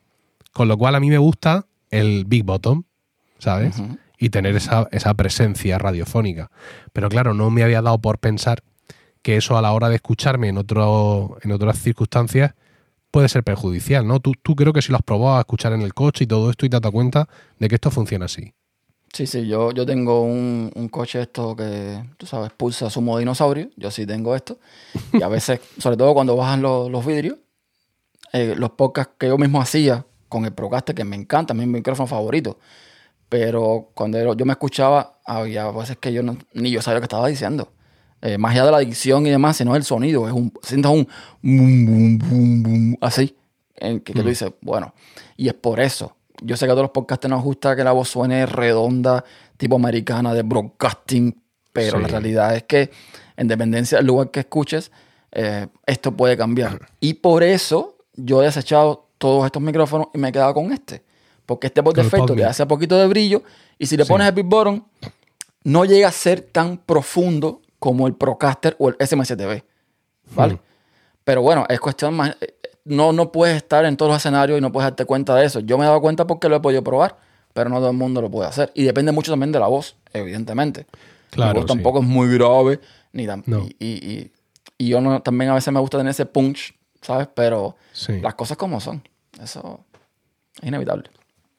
Bueno, pues el, el tema de la configuración de micrófonos, ya os digo, si antes era un arcano, ir probando y escuchando y tal, ahora es todavía más complejo, ¿no? Porque le han añadido muchos más parámetros y bueno, yo pienso, de- o por lo menos desde mi punto de vista, partir de una cosa que tú te escuches y te escuches luego de exportado, ¿no? Porque luego con la compresión del MP3 y toda esta historia, que tú estés satisfecho con un punto de partida mínimo, en mi caso el neutral, lo tengo muy claro, después de las pruebas que, que he hecho y después de escucharte a ti todo lo que has comentado en tu podcast, yo me voy a ir al neutral de momento y poco a poco voy a ir viendo si solo el Aural Exciter, viendo los otros parámetros muy despacito para ir compensando. No voy a poder hacer, claro, todo este trabajo para el resto de compañeros, por ejemplo, de romanos, ¿no? Porque no los puedo tener aquí, venga, nene, empieza a hablar, que yo voy a ir mirando cositas. Bueno, a ellos ya les haré algo por defecto y más uniforme y a lo mejor con lo mismo que yo he aprendido, pues consigo aunque sus voces no son exactamente iguales que la mía, por mucho que la gente diga que tenemos todos la misma voz, eh, pero sí podré hacerles alguna cosa y dejarlo específico grabado en su show, que es lo que hasta ahora, por ejemplo, he estado haciendo, porque yo tenía el show de romanos y yo sí tenía, cada, cada canal era para uno en concreto, y sí les tenía puestas algunas configuraciones de de agudo, grave, por ejemplo, a Diego, a Diego, que siempre es muy impetuoso y que siempre su onda está por encima de los demás, le tenía puesto que su voz era muy potente para intentar que, que la Rodecaster le, le, le aplanara un poco, ¿no? Le metiera más compresión o, o lo que sea. Y luego, claro, siempre está lo que puedas hacer en, en, en Hindenburg. Lo que pasa es que, no, no sé qué opinas tú, yo creo que si tenemos este chisme y podemos trabajar aquí tanto, eh, es para ahorrarnos procesado después, ¿no? Es decir, si, no. si yo hago, digamos, el sacrificio de grabar el podcast en falso directo, de tener todos los sonidos preparados, de darle a grabar, empezar e ir yo metiendo sonidos y hacerlo todo del tirón, para evitarme luego tener que andar yo insenta- perdón, madre mía, insertando audios, insertando qué, pues exactamente no tiene, no tiene ningún sentido tampoco que yo después tenga que estar poniendo filtros o procesando o no sé cuánto. Con lo cual lo ideal sería que incluso poder grabar el podcast y exportarlo de aquí directamente y que te diera un MP3. Oye, yo no quiero renunciar a Hindenburg, porque Hindenburg me da más cosas, ¿no? Eh, En, cuanto a metadatos, en, en cuanto a poner capítulos con sus imágenes y todo eso, pero que eso sería una cosa, digamos, deseable, ¿no? Que luego tú en el ordenador hagas simplemente ya las cosas de adornarte, pero que no tengas que estar centrado en el, en el postprocesado. Pues yo tengo mm, tres PodMix y el, y el Procaster, y eh, estuve usando el PodMic un tiempo, pero a mí me gusta más, para mí, cómo suena con el Procaster. Pero cuando grabo con romanos, como soy muy perezoso, no quiero desmontar el Procaster, que, bueno, eh, eh, eh, vosotros no lo, no lo veis, Ernesto sí lo ve, pero lo tengo montado en un brazo PSA1, con una araña aquí, esto no lo desmonto yo ni a tiros.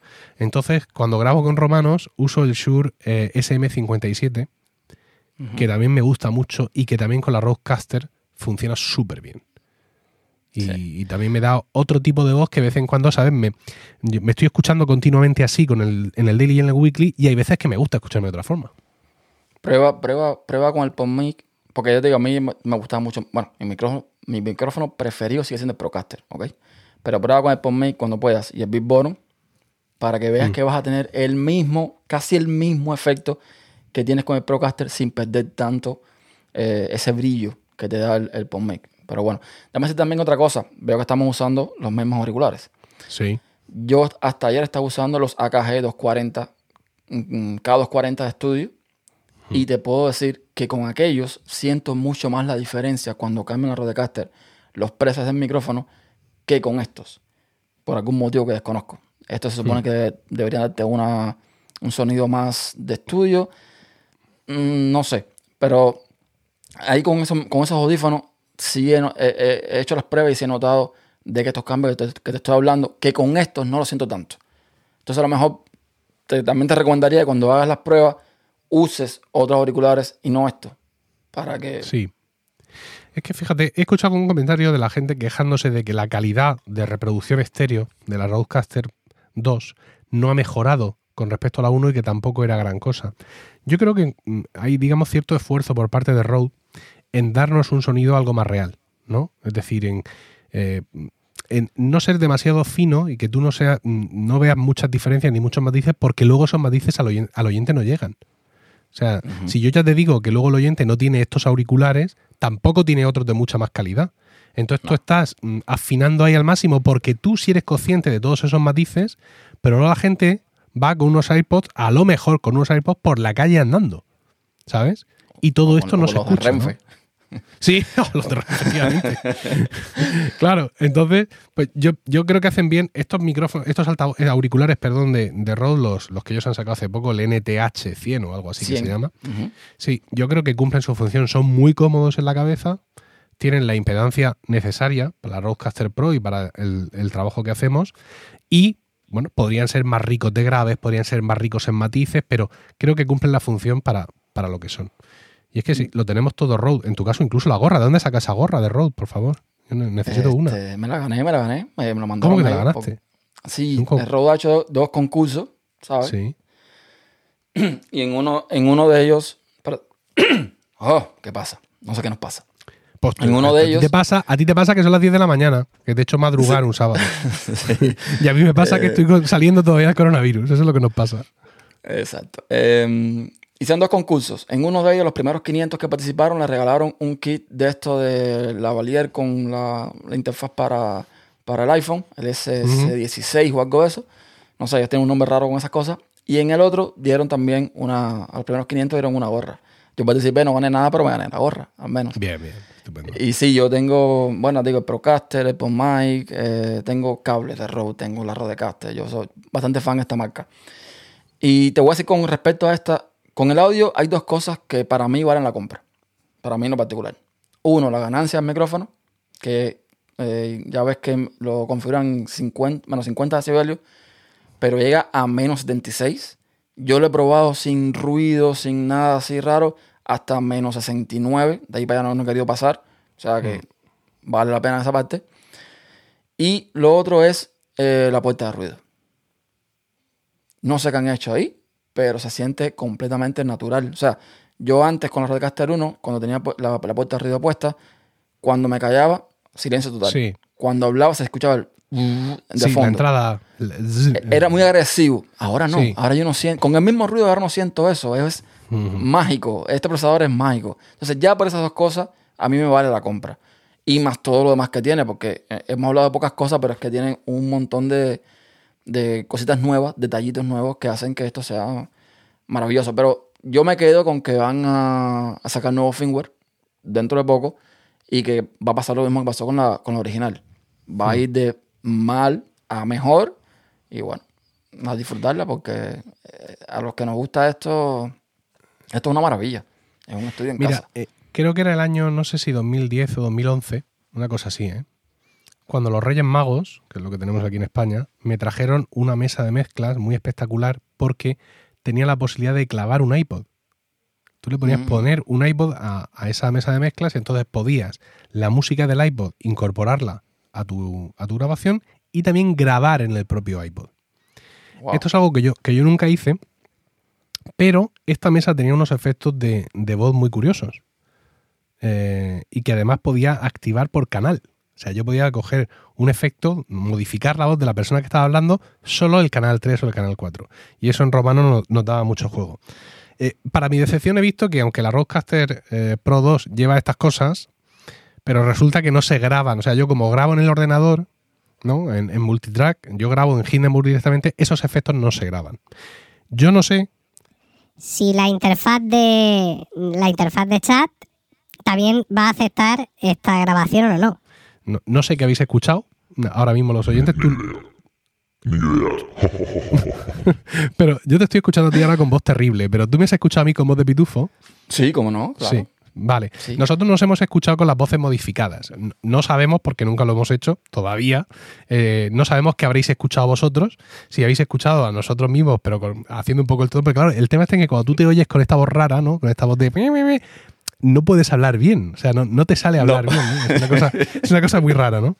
Entonces, pues bueno, si estas cosas te gustan y tal, mm, esto de que te, te aflaute la voz, te la pongo así tenebrosa, la Rodecaster Pro 2 lo puede hacer, pero de momento, yo creo que de momento, si estás grabando en el ordenador, estos efectos no se van a pasar a esa grabación que haces en el ordenador. Sí se van a quedar grabados en la grabación que haces en la propia Rodecaster y luego la exportas, pero no en el ordenador. Y es curioso porque cuando tú configuras en, en la Pro 2 el multitrack y le dices que lo quieres post-fader, es decir, quiero que todo lo que yo hago aquí se refleje en la grabación, te avisa debajo que el volumen de la grabación va a depender de la posición de los faders y que todos los efectos se van a pasar. Sin embargo, luego leemos en el manual, como tú me pasaste, que los efectos de voz en concreto no se pasaban a esa grabación post-fader. Yo ahora mismo, en cuanto terminemos esto, voy a probar, porque yo me acuerdo que grabé un episodio donde usé el efecto y ahora mismo no, no recuerdo si lo grabé en la micro CD y lo pasé a Hindenburg o lo grabé en esa ocasión en Hindenburg directamente y si salió. No sabría decirte, pero hay que jugar con el tema de con qué estás grabando. En Sí. teoría, en teoría, con lo del chat debería toda la mezcla pasarse al audio. Pero Pasarse bueno, entera, ¿verdad? no, tú- no grabas con el chat, tú grabas con el main. Entonces, eh, Sí. es, es- es cuestión de prueba de error. Eh, Bueno, acabamos de probar. Quiero decir, va- nos vamos a enterar. Quiero quiero decir que nosotros ahora mismo estamos grabando con la interfaz chat, evidentemente, y vo- vosotros ya sabréis si nos habéis escuchado con voz de pitufo y monstruo directamente o no lo habéis hecho. Pero bueno, otra cosa más para, para probar. Oye, vamos a hablar, eh, ya hemos hablado mucho de la Rodecaster Pro 2. eh, insisto, da la sensación de una impresión negativa, pero es que somos muy exigentes y las cosas tenían que estar, nos da la sensación de que tenían que estar un poco más, más terminadas. Pero claro, el potencial de crecimiento que tiene este dispositivo es mucho más grande que el que tenía la Rodecaster Pro 1, que la han exprimido al máximo. Y yo también me he alegrado mucho de escuchar la noticia de que la van a seguir actualizando, porque lo que se dijo al principio es que no, que ya no iba a recibir más actualizaciones.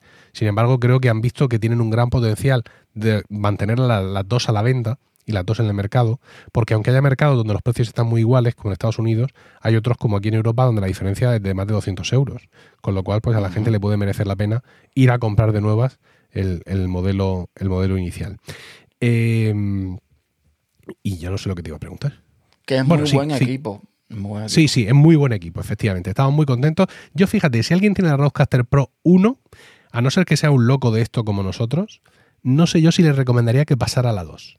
No lo tengo claro. Yo no. ¿Tú crees que no? Yo no. No, si, si te va bien con la Rodecaster 1, si, si tienes tu setup perfecto, si todo te, si todo te funciona, no cambies, no, no, no tienes que cambiar. Eh, eh, a no ser, bueno, que seas como nosotros, pero a no ser que a lo mejor quieras poner algún instrumento y en lo que agarras un podcast, tocar una guitarrita o qué sé yo, eh, no creo que tengas que cambiar, para nada, para nada, para nada. Y más y más si estás pagando precios de, de Europa, por así decirlo. ¿No?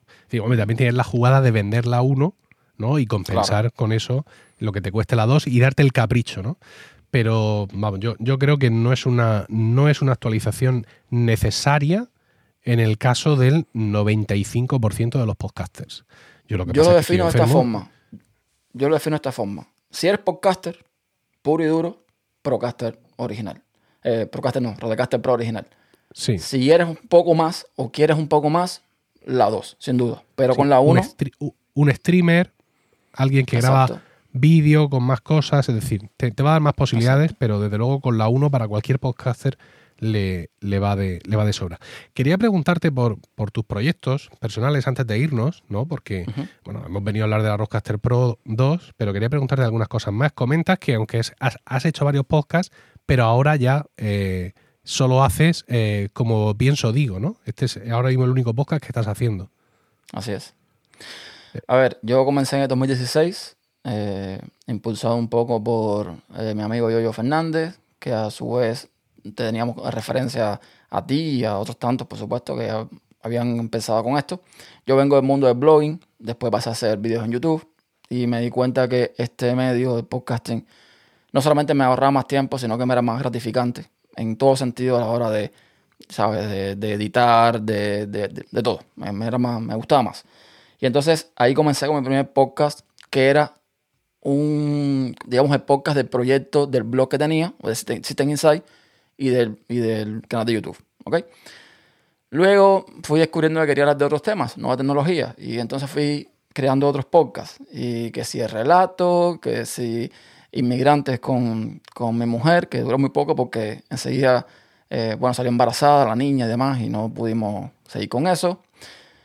Y dije, mira, esto está muy bonito todo, pero quiero ponerlo en un solo lugar, al estilo de Milcar FM y otras redes de podcasting por ahí. Y fue donde nació tupodcast.com, que me asombré en su momento que nadie hubiese comprado el tupodcast.com, porque es algo muy, no sé, un nombre que creo que es bastante eh, pegajoso. Y ahí los centré todos. ¿Qué pasa?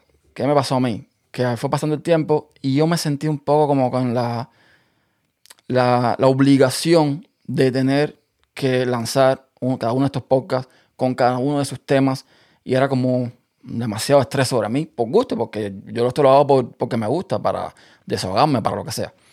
Entonces, llegado un tiempo, decidí quedarme solamente con como pienso digo. Pero además porque eh, me cambié de plataforma. Yo hasta ahora venía usando WordPress, como tú, con, en este caso con Blu-ray, el plugin de, de PowerPress. Y ahora eh, me pasé a Castopod, que es una plataforma que es enfocada 100% en el podcasting, que está en beta, que todavía está incluyendo cosas. eh, estoy colaborando con el desarrollo, con la traducción, con un montón de cosas y está muy bien. ¿Qué pasa? ¿Qué es, qué es lo que me llama la atención de, este, de esta plataforma Castopod? Que está muy enfocada al podcasting 2.0. A lo que Adam Curry, el Podfather, eh, pues bautizó como podcasting 2.0 que para los que les gusta esto, eh, deben saber que es simplemente nuevas etiquetas que se le añaden al RSS para potenciar mucho más el podcasting. Estamos hablando de etiquetas para el, el value to value o como valor por valor, o sea, para que la gente tenga la posibilidad de darte dinero mediante un podcatcher, por ejemplo. Etiquetas para hacer eh, podcasts en vivos, para transmitir en video un podcast en vivo. Y como esto, un montón de cosas. Poner autores, en fin, en fin, en fin. Y Castopod está muy enfocado en esto. Tiene todo ya listo para el podcast 2.0. Eh, en fin, a pesar de que está en beta y que está mejorando. Entonces me interesó mucho ya irme metiendo de lleno en esto y decidí dejar el resto de podcast. No es que los haya abandonado completamente porque hay algunos que son como colaborativos con otras personas, que eso sí, en algún momento, en cuando tenga el tiempo, lo, lo, lo puedo retomar. Pero ya decidí dejar todo, todo, todo, todo, de como lo pienso, lo digo, en uno solo. Ya, tecnología, política, opinión, lo que sea, en uno solo. Y me, me- no sé, me estoy un poco más cómodo con eso. Si entráis en la web como piensodigo.com vais a ver la interfaz eh, muy interesante que te genera Castopod, porque Castopod, si, si entráis a su web castopod.org, ahí vais a ver que es un, es un proyecto de, de- de- de código abierto y dice download. Supongo que porque esto tú te lo instalas en tu propio servidor, ¿no? Así es, así es. Yo tengo también en YouTube ya los videos para que quiera hacerlo, de cómo eh, tener un VPS listo e instalarlo. Es muy simple. Pero además, otra cosa que se me olvidaba decir, tengo Castopod, y es que está preparado para todo lo que es eh, Activity Pop, que es el protocolo que usan plataformas como Mastodon, por ejemplo. Con lo cual, todo lo que yo publique en Castopod, si te fijas en la página principal, hay una pestaña que dice actividades, otra donde están los episodios y Sí. otro el about. Bueno, en las actividades, ahí vas a ver que están los episodios publicados, pero también hay mensajes random que yo pongo. sí, también hay comentarios. Comentarios tuyos, esos decir, mensajes, sí. exacto. Esos mensajes salen directamente en el Fediverso eh, de, de Mastodon y estas plataformas, con lo cual la gente puede seguir por ahí el proyecto. Cuando publico algo sale automáticamente ahí y bueno, es maravilloso. ¿Qué pasa? ¿Qué es lo que me falta? Porque tengo asociada mi cuenta de Mastodon con mi cuenta de Twitter. Lo que yo escriba en Twitter o en Mastodon se replica en la otra plataforma. Todavía Castopod está trabajando para integrar esto con la aplicación, con la herramienta que hace ese, que hace ese switch, que hace ese bridge, mejor dicho, ese puente. Y entonces eh, no funciona. Pero cuando funcione, ya no tengo que estar poniendo manualmente en Twitter, ay, episodio tal, con título tal. No, no, no. Ya automáticamente que publica aquí, va a salir en Mastodon. Mastodon va a replicar para Twitter y es trabajo que me ahorro. Entonces, es un poco más social en ese sentido. Ahí puedes ver cómo te dan like, cuando hacen mm, reblog o retweet o lo que sea, cuando te comentan, también lo puedes ver ahí. Y ya te digo, es una plataforma que va, eh, va a ser muy interesante cuando salga su versión estable. Una de las cosas que van a incluir, te lo digo porque sé que a ti te puede, te puede interesar, es que ahora mismo no tienen la opción de tener podcast premium, podcast privado o lo que sea, ¿no? Pero Ujú. están en el roadmap de eh, poner esta opción. Cuando lo pongan, mira, eh, una maravilla. Y yo probé y yo pude importar en uno que tenía de prueba varios de mis podcasts de tupodcast.com, los importé ahí. Te organiza todo, si tienes por temporada, por temporada, o sea, todo, todo, todo, todo, todo bien organizado ahí, listo para llegar, grabar, subir y despreocuparte. O sea, los metadatos normales y despreocuparte. Incluso tú puedes subir eh, ya no los chapters, no los episodios que salen eh, con, que se pueden hacer con Hindenburg, pero si tú quieres cambiar la portada de cada episodio, te da la opción de subir el fichero MP3, de subir la portada para ese episodio en específico y ya te va organizando automáticamente el número del episodio, el número de, de la temporada. Todo eso te lo va dando de una forma súper simple. O sea, que para el podcaster es un- Eh, una herramienta buenísima. En la web, como pienso digo.com, hay un enlace al, a tu canal de YouTube. Mm, Es ahí donde tiene el canal de YouTube de como pienso digo, pero ahí no están los, los vídeos, ¿no? Que mencionas. Porque No, no, no, tenías no. vídeos sobre cómo instalar, eh, cómo instalar Castopod. Ujú. Eso está en el canal de System Insight. Yo Ajá, puse ese canal ah. ahí de, de prueba porque probando el tema de los... Porque pensé, eh, yo, yo tenía un canal de... En ese mismo comienzo digo, yo lo quité los videos, pero antes tenía los muchos de los podcasts de tu podcast con audiograma, estaban ahí. Entonces, mm, la idea mía era empezar a hacer eh, podcast en video también, sobre todo para promocionar en TikTok, porque sabes que TikTok... eh, yo he descubierto podcasts ahí maravillosos. O sea, eh, TikTok para eso se presta muy bien. Pero no, lo- no todavía no lo he hecho. Y está el canal ese puesto ahí. Pero no, está en el otro, en de System Insight. Si quieres, después te paso el enlace para los que quieran Sí, hacer sí, eso. luego, luego busco yo el enlace, trabajo yo un poco. Hemos dicho que era systeminsight.net y seguramente a poco que busque puedo encontrar el enlace y dejarlo en YouTube.com programa. YouTube.com barra System Insight y ya está ahí, ahí está el canal. Fantástico. Y ahí encontraréis vídeos sobre cómo instalar Castopod en vuestro, en vuestro servidor. Que yo, o sea, sabéis que yo soy más de soluciones de pago y todo esto, pero para todos que seáis Ujú. unos hippies y que os gustan todas estas movidas, el Yoyo, Pedro Sánchez, toda esta gente de no, yo quiero tener mi podcast hospedado en esta lápiz USB que llevo en el bolsillo. De todas esas cosas, esto, no, bromas aparte, tiene una pinta espectacular. Porque yo he tenido que batallar con, con PowerPress, con el plugin de podcasting de, de WordPress, y eso es un quilombo de narices. O sea, incluso sabiendo mucho de podcast, incluso, o sea, mm, la- todo en, el libro, en mi libro, podcasting, así lo hago yo, así lo puedes hacer tú, no abundo mucho en el tema porque es increíblemente farragoso tener que explicar en el libro y paso por paso cómo se, cómo se configura un podcast. Doy algunas indicaciones un poco por encima, pero es, es de las cosas más terribles que yo me echaba a la cara, ¿no? Y da la sensación de que, bueno, claro, tú lo que pasa es que tú has configurado mil cosas en toda tu vida. Quizá no seas tú la- el, el patrón, ¿no, eh, Ernesto? Pero creo que se- tiene pinta de que Castopod tiene que ser mucho más fácil de configurar que PowerPress o cualquier cosa. Súper simple. O sea, te va a to- tomar más tiempo lo que es preparar el BPS, tenerlo listo.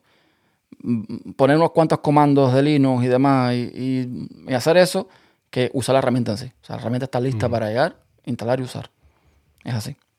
Magnífico. Pues echarle un vistazo, ya os digo, de momento a, la web del podcast, como pienso digo.com, para que veáis cómo se te queda un podcast en tu servidor con Castopod, porque el aspecto es fantástico, ¿no? Es decir, eh, ya sé que eh, ahí está WordPress con 16 millones de plantillas, pero claro, una cosa es que yo te consiga crear un WordPress que se te vea facilito y cómodo y tal, y otra cosa es que todo esto ya venga configurado de una forma mágica y que no tengas que perder la vida en, en hacerlo.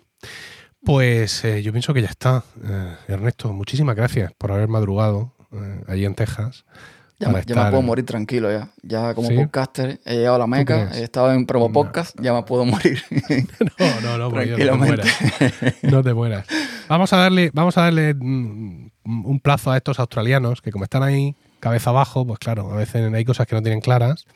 Y te llamo otra vez eh, dentro de unos cuantos meses, cuando el firmware haya, haya crecido, y venimos aquí otra vez a hablar y a, a explicarle a la gente lo que era y lo que, y lo que será en su momento.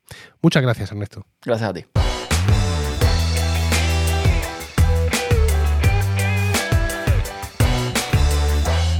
Carmela García, muy buenas. Hola. Y Pedro Sánchez, muy buenas. Buenas tardes, Emilio. Antes de ponernos a debatir, quiero preguntaros por vuestro proyecto común, el podcast Cuarentena, un programa que surgió al principio del confinamiento para tratar todos los temas y noticias en torno al COVID-19 y sus efectos en la salud de las personas y en la sociedad. Uh, Carmela, habéis decidido que ya es el momento de que este podcast termine. Yo creo que es que a estas alturas, que ya es un resfriado más, como, como lo habéis pasado muchos, como un resfriado fuerte, pero como un resfriado ya ha llegado el momento de asumir que es una enfermedad más y, bueno, darle un cierre, porque inicialmente pensábamos que esto iba a ser dos meses, no dos años. Sí, hubo, hubo un momento en que pensábamos que esto iba a ser dos meses. Eso dice ella siempre. No sé. Yo, yo Como no- algo tan así, yo creo que sí. O sea, al principio, a ver, si todo el mundo se creía que eran 15 días de confinamiento y luego ya estaba. Ya, pero teníamos el. el- a ver, eh, una cosa es lo que la gente quisiera creer y otra cosa es lo que la racionalidad invitaba a pensar. Teníamos el antecedente de todo lo que haya pasado en China, ¿no? Y el, y el timing que estaban llevando ellos. Con lo cual, pensar que esto iban a ser dos meses, sí. eh, Pero, claro. si, a A ver, ver, lo- lo pero olvido, si nos fijamos, claro, o sea, si te fijas en China, realmente en su caso fueron semanas, meses, pero luego tuvieron una vida más o menos normal con muy poquitos casos. Lo de las siete olas que llevamos nosotros no ha sido la situación en China, aunque hayan tenido ese revival hace poco. En Bueno, medio porque- han estado teniendo una vida normal, cerrando el país. Sí, claro, efectivamente.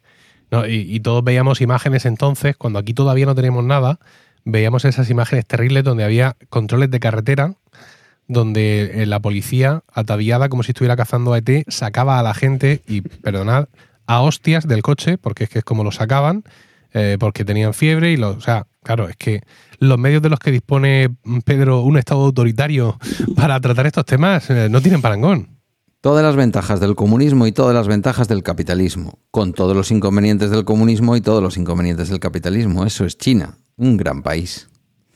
Eh, en fin, bueno, ahí tenemos al pobre de Mark Milian que nos ha estado contando lo de un, un paseo por su sala de estar, porque, bueno, es así.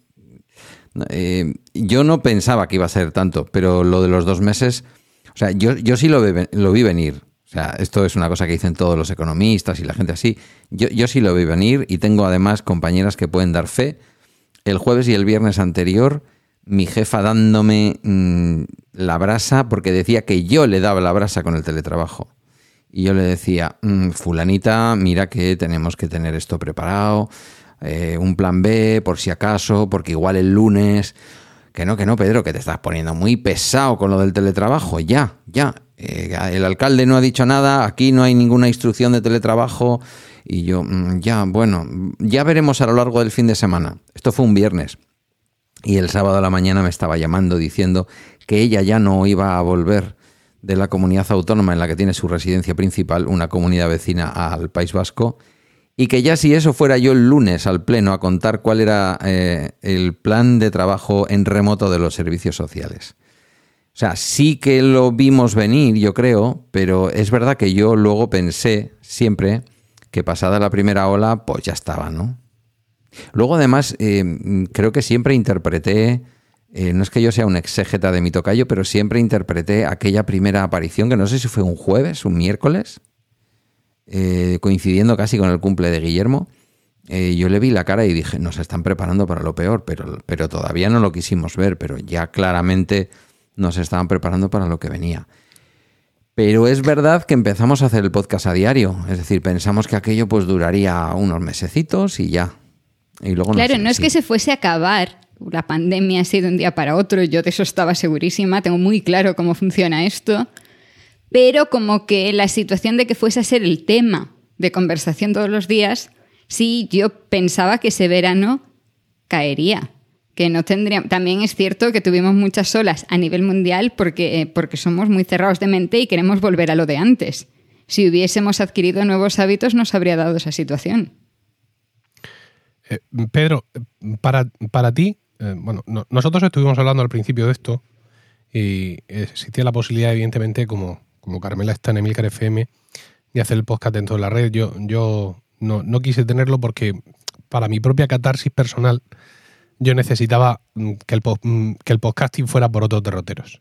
Eh, Mm. De hecho, yo prácticamente no hablé nada del coronavirus durante todo ese tema del confinamiento en Emilcar Daily porque quería que Emilcar Daily fuera, mm, para quien lo escuchara, pues 10 minutos de pausa en todo eso.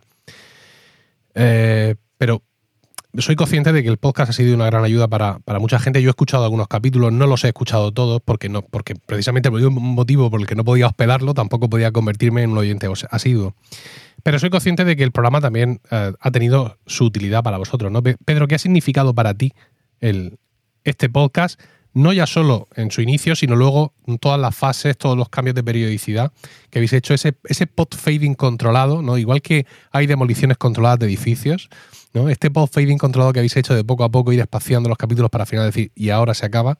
¿Qué es lo que ha supuesto para ti a la hora de enfrentarte emocional y psicológicamente al tema de la pandemia? Antes, un, una breve, un breve apunte. Como podcaster es la primera vez que consigo ir matando un podcast de una manera adecuada y no dejarlos morir en la mejor eh, versión o en la peor versión, según se mire, en la que tú mencionas el pod fading. Em, desde el punto de vista de lo que ha significado a nivel personal y te diría incluso desde el punto de vista de la cultura científica, todo lo que yo he aprendido escuchándole a Carmela, que es bastante más de lo que ha aprendido mi hijo en el bachillerato en su asignatura de cultura científica, em, es un poco, lo resume bastante bien, fíjate, por una vez no nos vamos a quejar de Apple Podcast, lo resume bastante bien donde eh, Apple Podcast desde el comienzo colocó al podcast. Bueno, no sé si al comienzo lo destacó simplemente como para seguir el, COVID, la enfermedad, pero ya en la segunda parte, digamos, de la enfermedad, lo colocó dentro del apartado de los podcasts imprescindibles para entender el, COVID, pero eh, en un apartado, subapartado, que era algo así como, eh, bueno, justamente eso, ¿no? Eh, no tanto para seguirlo, sino para entender, como para conversar sobre ello. Eh, a mí me ha servido desde como, como persona con un trastorno de ansiedad que estaba más preparada que vosotras eh, para pasar un mes, mes y medio en unas condiciones adecuadas. Yo ya estoy acostumbrado a lo que es, estaba acostumbrado a lo que es vivir con una cierta ansiedad, pero después, cuando eso se mantiene en el tiempo, incluso es peor, ¿no? Para las personas que tenemos tendencia a estar un poco nerviosos de vez en cuando. Y para mí, como para muchos oyentes, y nos lo han dicho, y muchas oyentes, eh, cuarentena ha significado la voz de Carmela eh, tranquilizándome desde la ciencia. Trasladando, digamos, la fe en algo y- etéreo, eh, la fe en que con el tiempo y un bizcocho esto se pasaría, en entender que esto iba a acabar. Incluso, voy a decir una cosa que sería polémica si la dijéramos en cuarentena y que va a ser polémica aquí también.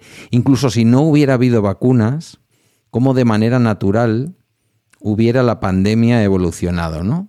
Que es justamente lo que está ocurriendo, convirtiéndose cada vez más en un bicho que está mm, más fácil de contagiar, pero con un contagio menos grave. Todo esto yo lo he aprendido de Carmela, incluso en aquellos momentos tan difíciles en que habrá vacuna, no habrá vacuna, hay candidatas a vacuna, no sabemos cuándo, quién se las pondrá, cuánto efecto tendrán. Y luego, pues bueno, poco a poco ir, yo creo que transitando la pandemia, siendo consciente de que esto estaba poco a poco eh, ubicándose en nosotros para quedarse, pero no para hacernos tanto daño como hizo al principio, ¿no? ¿Puede alguno de vosotros hablarme de números? ¿Sabéis las descargas que habéis tenido por capítulo? ¿Cómo ha evolucionado el podcast en ese sentido? Madre de Dios, si es que también aquí le vengo yo a preguntar. Ni idea. Uf. Sí, no, no, sí, sí, yo he seguido un poco. Lo he seguido un poco, muy de vez en cuando porque no era lo importante. Nos hemos ido moviendo en los momentos iniciales con muchísimo más, eh, en- cuando era diario no, porque tú sabes que un podcast diario que dura una hora y pico, por mucho tiempo que tuviera la gente, la gente seguía con sus quehaceres, aunque fuera teletrabajando. Una hora y pico. Algunos de los diarios llegaron casi a cuatro horas. Claro, por eso digo. Pero cuando ya nos estabilizamos y conseguimos que esos hipotéticos 40 minutos iniciales se establecieran y nos fuimos a lo semanal y tal, estábamos en torno a las 1500 escuchas, por abajo, por arriba, dependiendo del episodio, dependiendo de cómo se nos ocurriera el título, ya sabes, porque no somos nosotros ninguno de los tres muy de la escuela del clickbait, pero bueno, tenemos cierta creatividad titulando. Entonces, cuando el título era más atractivo, o el tema, o había algo en la, en la actualidad que realmente requería de la explicación de Carmela, que no era simplemente cómo vamos, tal, sino pues aparecía una nueva, una nueva variante y este tipo de cosas, con algún pico por encima de 1500. Mm, hemos eh, hecho más de 100 episodios. Pues yo le calculo que entre 100 y 150 mil impactos si lo viéramos desde el punto de vista del marketing.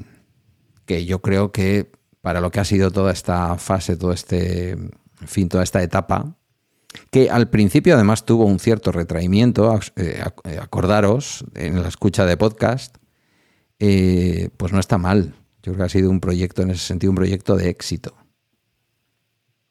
Sí, porque además la verdad en los tiempos que corren eh, llegar a esas cifras es, es interesante y además con el respaldo que tuviste, como tú bien has dicho, de Apple Podcast, inesperado es, que diría Yoda, Sí. eh, y habéis estado en portada de Apple Podcast mucho tiempo siendo el único podcast independiente que ha estado ahí tanto tiempo en, en los últimos tiempos, siendo redundante, porque ya sabéis cómo nos está tratando últimamente Apple Podcast a, a- a los podcasts independientes con los que una vez se reunió Pedro en Dos veces, de hecho, contigo tres, creo. backstage de la tienda de Apple de Puerta Sí. del Sol Sí, y sí. nos entregaron su corazón y nos preguntaron cosas si querían saber de nosotros. Tú imagínate ahora- el, el, el superjefe mundial, ¿eh? dedicándote a ti una hora, luego haciendo una pausa para un pequeño café, James dedicándome Fox, a mí otra hora. Estas cosas ya no las veremos nunca, querido Pero Emilio. no, pero si es, que, si es que en su momento ya era un espejismo. Mira, yo el otro día le, mm, creo, creo que era en Mumbler que me entrevistaban y que decía que en la portada de Apple Podcast hay un espacio para los canales, ¿no? Que es la forma Mm, que desde la última gran actualización Apple Podcast tiene para mostrar las redes de podcast, realmente. Lo llames como lo quieras llamar. Las productoras, ahora, antes había una forma de hacerlo, que lo teníamos cuatro gatos y que visualmente en, Apple Podcast no era nada del otro jueves y ahora está mucho mejor traído, ¿no?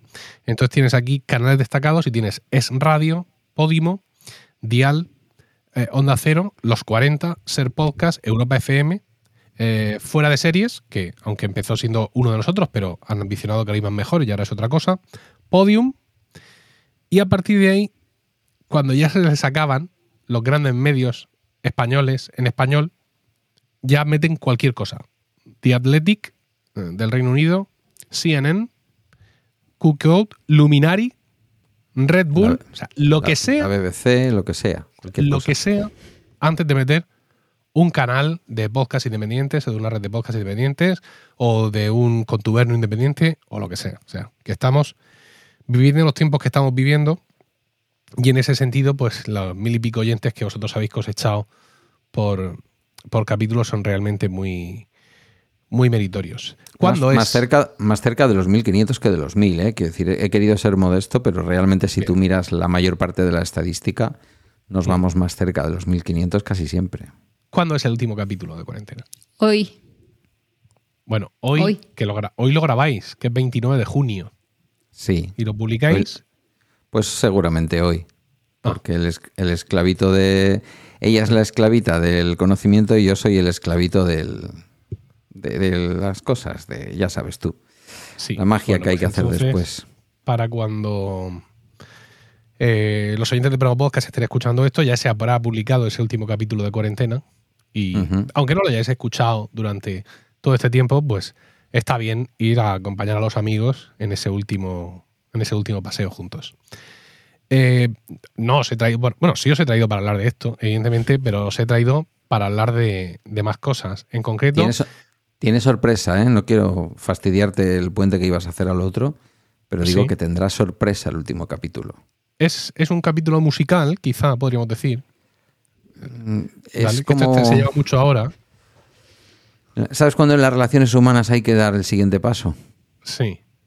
Pues algo parecido. Mm. Hoy Eso es lo que lleva Pedro diciendo todo el día. Sí, en un canal Así de que- Telegram que compartimos, vaya, el de Bala Extra, lo puedo decir. Eh, lo hemos, bueno, yo lo he mm, significado respecto a lo que podría ser pasar de una pareja de hecho a un matrimonio, pero, pero tampoco hemos dicho nada más. ¿Te parece poco? No saben si vamos a montar un canal de tweet, de, de, mm, De Twitch. Sí, de de YouTube, Twitch han sugerido. De Twitch, de- Un TikTok. Y quizás todavía nosotros no lo sepamos, o sea que ahí está. Claro, eso es lo más importante. Decir, Usted no- perdone, señor, señor host. eh, haga usted lo que deba, que, que le he cortado. No, no, yo iba a transicionar al, al tema. Ya sabéis que Promo Podcast tiene tres secciones y estamos en la sección debate, en la que siempre me traigo a dos compañeros, compañeras del, del podcasting para charlar de algunas noticias y de algunos temas que eh, entiendo yo que sean relevantes a largo plazo, porque el podcasting en estos días que corren genera noticias continuamente. Seguramente, al igual que muchos de vosotros, yo estoy suscrito a PodNews, la fastuosa newsletter eh, de podcasting que todos los días trae un chingo de noticias. Muchas de ellas nos pillan muy lejos, ¿no? Porque es no sé qué red de podcast profesional se ha peleado con su host que se ha ido a la red profesional de enfrente. Pero en muchas ocasiones esos grandes movimientos nos ayudan a hacer lecturas que, que sirven para el podcasting en general o simplemente para decir qué barbaridad.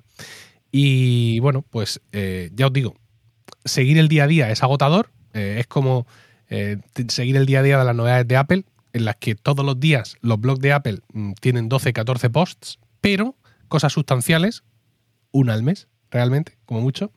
Y en el podcasting pasa algo parecido. Siempre hay dos, tres, cuatro noticias que tienen alcance y, y hay otras que pues simplemente pues, son pues, el día a día de cualquier industria. Y yo quería traeros mm, una... Bueno, les he, les he pasado a ellos antes un enlace de 9 to 5 Mac que precisamente por rellenar, porque no tenían noticias relevantes del mundo Apple, hablan del podcasting 2.0, ¿no? El podcasting 2.0, que sería una vuelta de tuerca al, al sistema de podcast basado en RSS tradicional de toda la vida, creado por Adam Curry, y precisamente él mismo es el que nos trae este podcasting 2.0, una especie de, re- de reformulación con nuevas etiquetas para los feeds eh, RSS, con nuevas posibilidades e intentando tender una mano a lo voy a decir, nuevas tecnologías que existen ahora y no existían en su momento. No es algo, no es una noticia nueva, o sea, no es algo del 26 de junio cuando Bradley Chambers lo escribió para 9 to 5 Mac, pero sí nos vamos a apoyar en esta noticia para hablar un poco de, de las patas que sostienen esta idea del podcasting 2.0. La primera de ellas es el tema de los directorios, porque ¿cuál es, digamos, qué es lo que hay detrás, qué es lo que detona que Adam Curry quiera redefinir el concepto de podcast? Pues precisamente el que eh, las grandes empresas estén matando el RSS. Es decir, que eh, Spotify no usa RSS, nosotros le damos nuestro RSS, ellos cogen nuestro MP3, se lo suben a su servidor y lo sirven en streaming, pero sus podcasts eh, exclusivos, al igual que los podcasts exclusivos de Audible, de Amazon, de cualquier plataforma que tenga una aplicación, tampoco tienen un RSS nativo. Se distribuyen vía feed. Y claro, esto es, esto es una puñalada al corazón del sistema. Porque el RSS no será libre. Claro, esto es lo que vincula directamente al oyente con nosotros.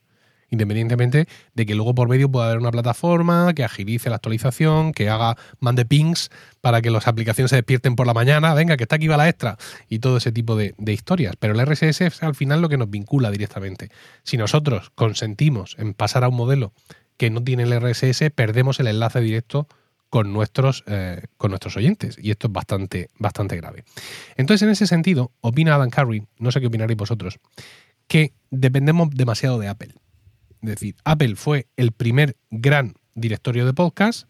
Apple, en una mentalidad muy abierta, creó una API para su directorio de podcast, de tal suerte y manera que cualquier aplicación del mundo puede pinchar esa API y ya tiene el catálogo entero.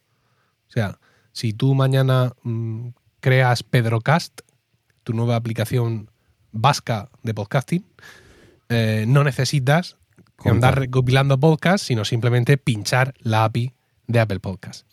Pero Adam Curry, mmm, yo creo que no se fía ni de la camisa que lleva puesta.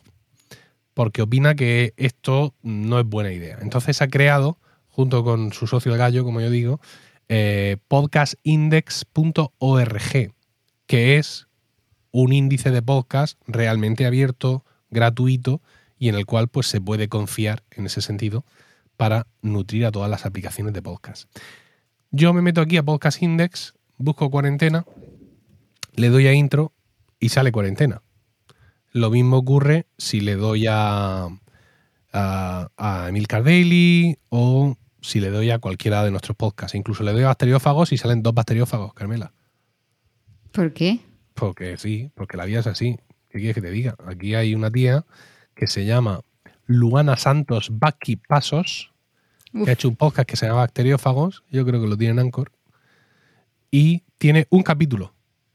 Ah, genial. Lo publicó el 3 del 6 de 2021. Y estuvo la tía dos horas hablando de control biológico de la salmonela en frangos de corte con bacteriófagos. Dos horas. Y el tema de- da para dos horas, he de decir. de- El tema da claro. para dos horas. Y después de eso ella dijo Qualix, Artifex Pereo y abandonó el podcasting. Bueno, También de las dos horas podía haber dedicado cinco minutos a hacer un poquito de SEO y comprobar si el, pi- el nombre estaba pillado. sí, pero vamos, para cómo ha desarrollado su carrera yo pienso que le da un poco igual. El tema es que yo no he añadido aquí bacteriófagos, ni he añadido Milcar Daily, ni creo, Pedro, que tú has añadido bala extra. No, Eh, como no, lo hemos supongo- hecho a Podlink y a todos estos. eh, Con lo cual supongo que lo primero que ha hecho Alan Curry ha sido pinchar la API de Apple, claro. descargarse todo y luego dárselas un poco de, de- de hippie. Ah, no sé cómo, cómo ves esto, Pedro. El, el- y además, Pues- eh, mucha gente, el autor del, del artículo de 9 to 5 Mac y otras muchas voces del podcasting están presionando a Apple para que use Podcast Index como.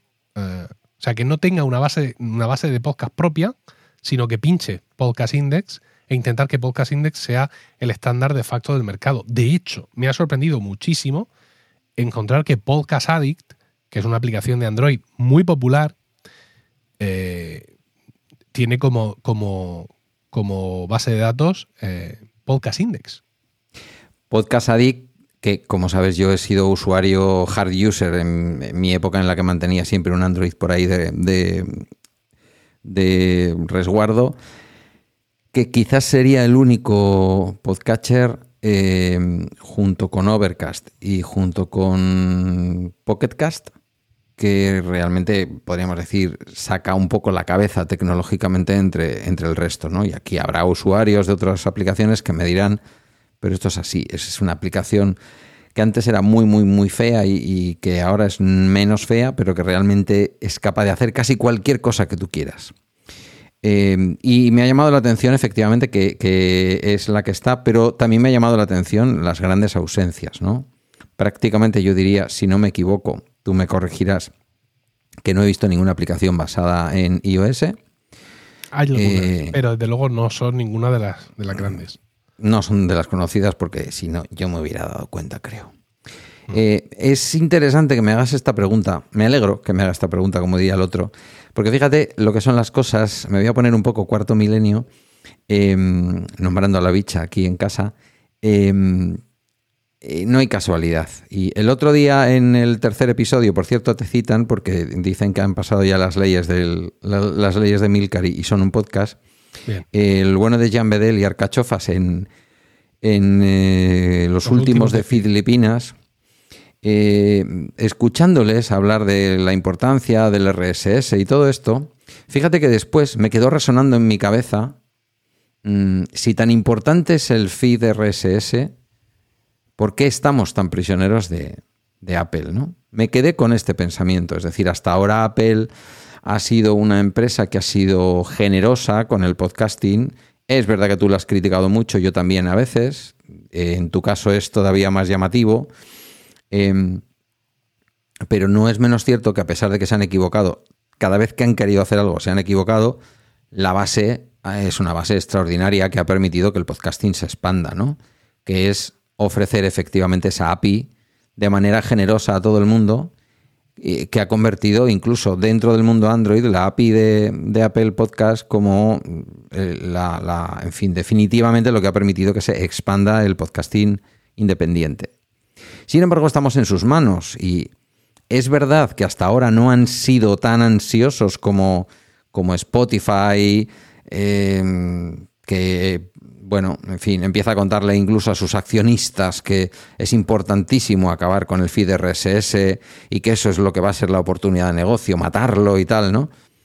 Eh, no parece que esa sea la senda que quiere recorrer Apple Podcast, pero bueno, tú lo has dicho. ¿Cómo está ahora mismo la, cómo está ahora mismo la tienda de podcast de Apple?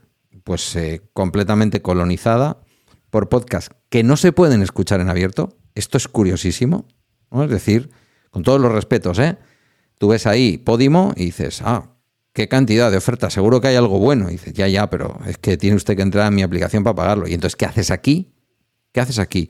Es decir, porque han creado, que... han creado el canal de pago en Apple Claro. Podcast. Sí, estupendo. Bueno, estaban antes de, cre- de crear el canal de pago, ¿eh? Estaban antes. Quiero decir, Sí. em, que Apple Podcast haya permitido a lo largo de los años que alguien mm, que ya no estaba en abierto, que se había cerrado en iVoox, por ejemplo, siguiera ocupando uno de los lugares más visibles de Apple Podcast simplemente por poner ahí un episodio a la semana diciendo, hola, buenas, si quieres escucharme tienes que irte a otro sitio. Era muy raro, ¿vale? Entonces, con toda esta historia, desde luego para quienes hacemos podcasting libre, independiente, eh, pensar que podemos estar en una. mm, que podemos estar respaldado por una de las instituciones libres de, de, de Internet, como puede ser Ar- Archive, o como puede ser la Wikipedia, o como pueden ser cualquiera de estas eh, grandes instituciones libres de Internet, a mí me parece que, digo, pues me encantaría haber escrito ese artículo en 9 to 5 Mac, a mí, Sí. porque realmente ese es mi pensamiento. Mira, hay, hay dos cuestiones interesantes en este tema y es que eh, mm, si, si en algún momento hay algún podcast nuevo en Emilcar FM, quiero ver si aparece en el podcast index o si lo tengo que añadir yo. Esto para mí va a ser muy significativo y además puede motivar a que le escriba a Adam Curry y a su socio mm, para que me expliquen realmente mm, esto cómo funciona, ¿no? Eh, porque, porque tengo mucho interés en saber eh, este tema de, de qué va, porque claro, una base de datos tiene su poder en tanto en cuanto tiene datos. Yo entiendo que en ese sentido, pues pinchen la API de primeras, que no es la única forma, ¿eh? No es la única forma. Yo estoy seguro que, bueno, de hecho tengo muchos problemas con Google Podcast porque se empeña en decir que mi feed, aunque se supone que lo arreglaron hace tiempo, y además yo lo di como noticia, no sé si en Podcast o en Weekly, eh, ellos tienen un sistema de pronto que ellos descubren un feed y ellos opinan que ese feed es el mejor y te lo cambian y el proceso que tú tienes que pasar para poner el feed que realmente quieres es pantagruélico, ¿no? Pero vamos, esto es porque Google ha lanzado sus arañas al mundo y efectivamente ellos no necesitan pinchar mm, Apple Podcast porque lo pueden encontrar todo, pero tengo realmente mm, claro, desde que esto salió, yo el podcast Index lo controlo desde hace ya bastante tiempo, le estuve echando un vistazo y tal en sus primeros momentos.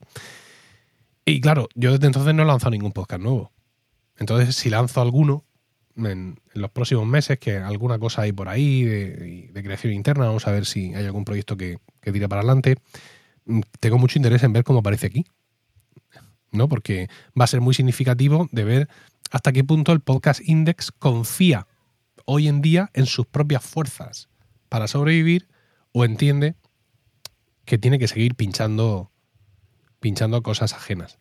Eh, esto del podcast 2.0 tiene relación también en cuanto, digamos, a, una innovación en el feed, ¿no?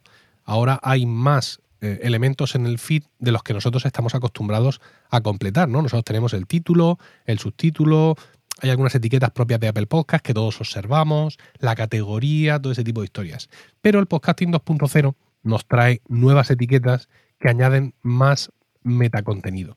En ese sentido, si nos vamos a la lista en podcastindex.org de aplicaciones que soportan este, este directorio y por tanto todas las nuevas etiquetas del podcasting 2.0, nos vamos a encontrar algunas aplicaciones que no son aplicaciones para escuchar podcast, como por ejemplo Podcast Chapters, que es una aplicación de, para Mac para, digamos, tunear tu archivo MP3, ponerle episodios y, en fin, hacer ahí una- unas historias y dejar ese MP3 en condiciones.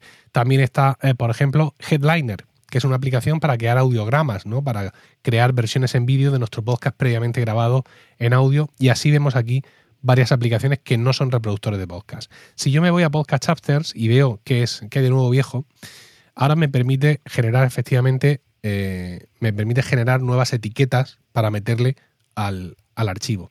Eh, mm, entre esas etiquetas, por ejemplo, están las personas. Es decir, se supone que las personas que intervienen en un podcast ahora son una etiqueta genérica de tal forma que yo puedo poner en este capítulo de promo podcast que estáis interviniendo vosotros dos y si usamos la etiqueta genérica del podcast 2.0, cualquier otro capítulo que vosotros hagáis aparece directamente vinculado a vosotros, lo cual es interesante. Apple Podcast está haciendo eso a mano, de forma propietaria y de forma limitada, torpe y lenta, que es como ellos hacen estas innovaciones.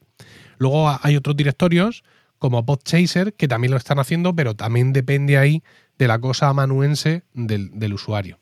También nos permiten aquí eh, incluir la localización, la geolocalización con coordenadas. También, pues, para en un momento dado, pues crear mapas eh, automáticos y, más precisos de los podcasts. Y también tiene, muy interesante, una etiqueta y unos, eh, unos, unos unas especificaciones técnicas para incorporar transcripciones al podcast. Es decir, para que al igual que tú estás subiendo tu MP3, subes un archivo con la transcripción con un formato muy parecido a los archivos de los subtítulos, que seguramente habréis visto alguna vez, alguien os habrá contado que existen archivos de subtítulos que se descargan de internet. Y eso pues te permite crear todo ese tipo de contenido. Eh, no sé, Carmela, si al final nos convertimos, o sea, no ya con esto, sino en general, ¿no? Eh, hay dos visiones para los creadores de contenido.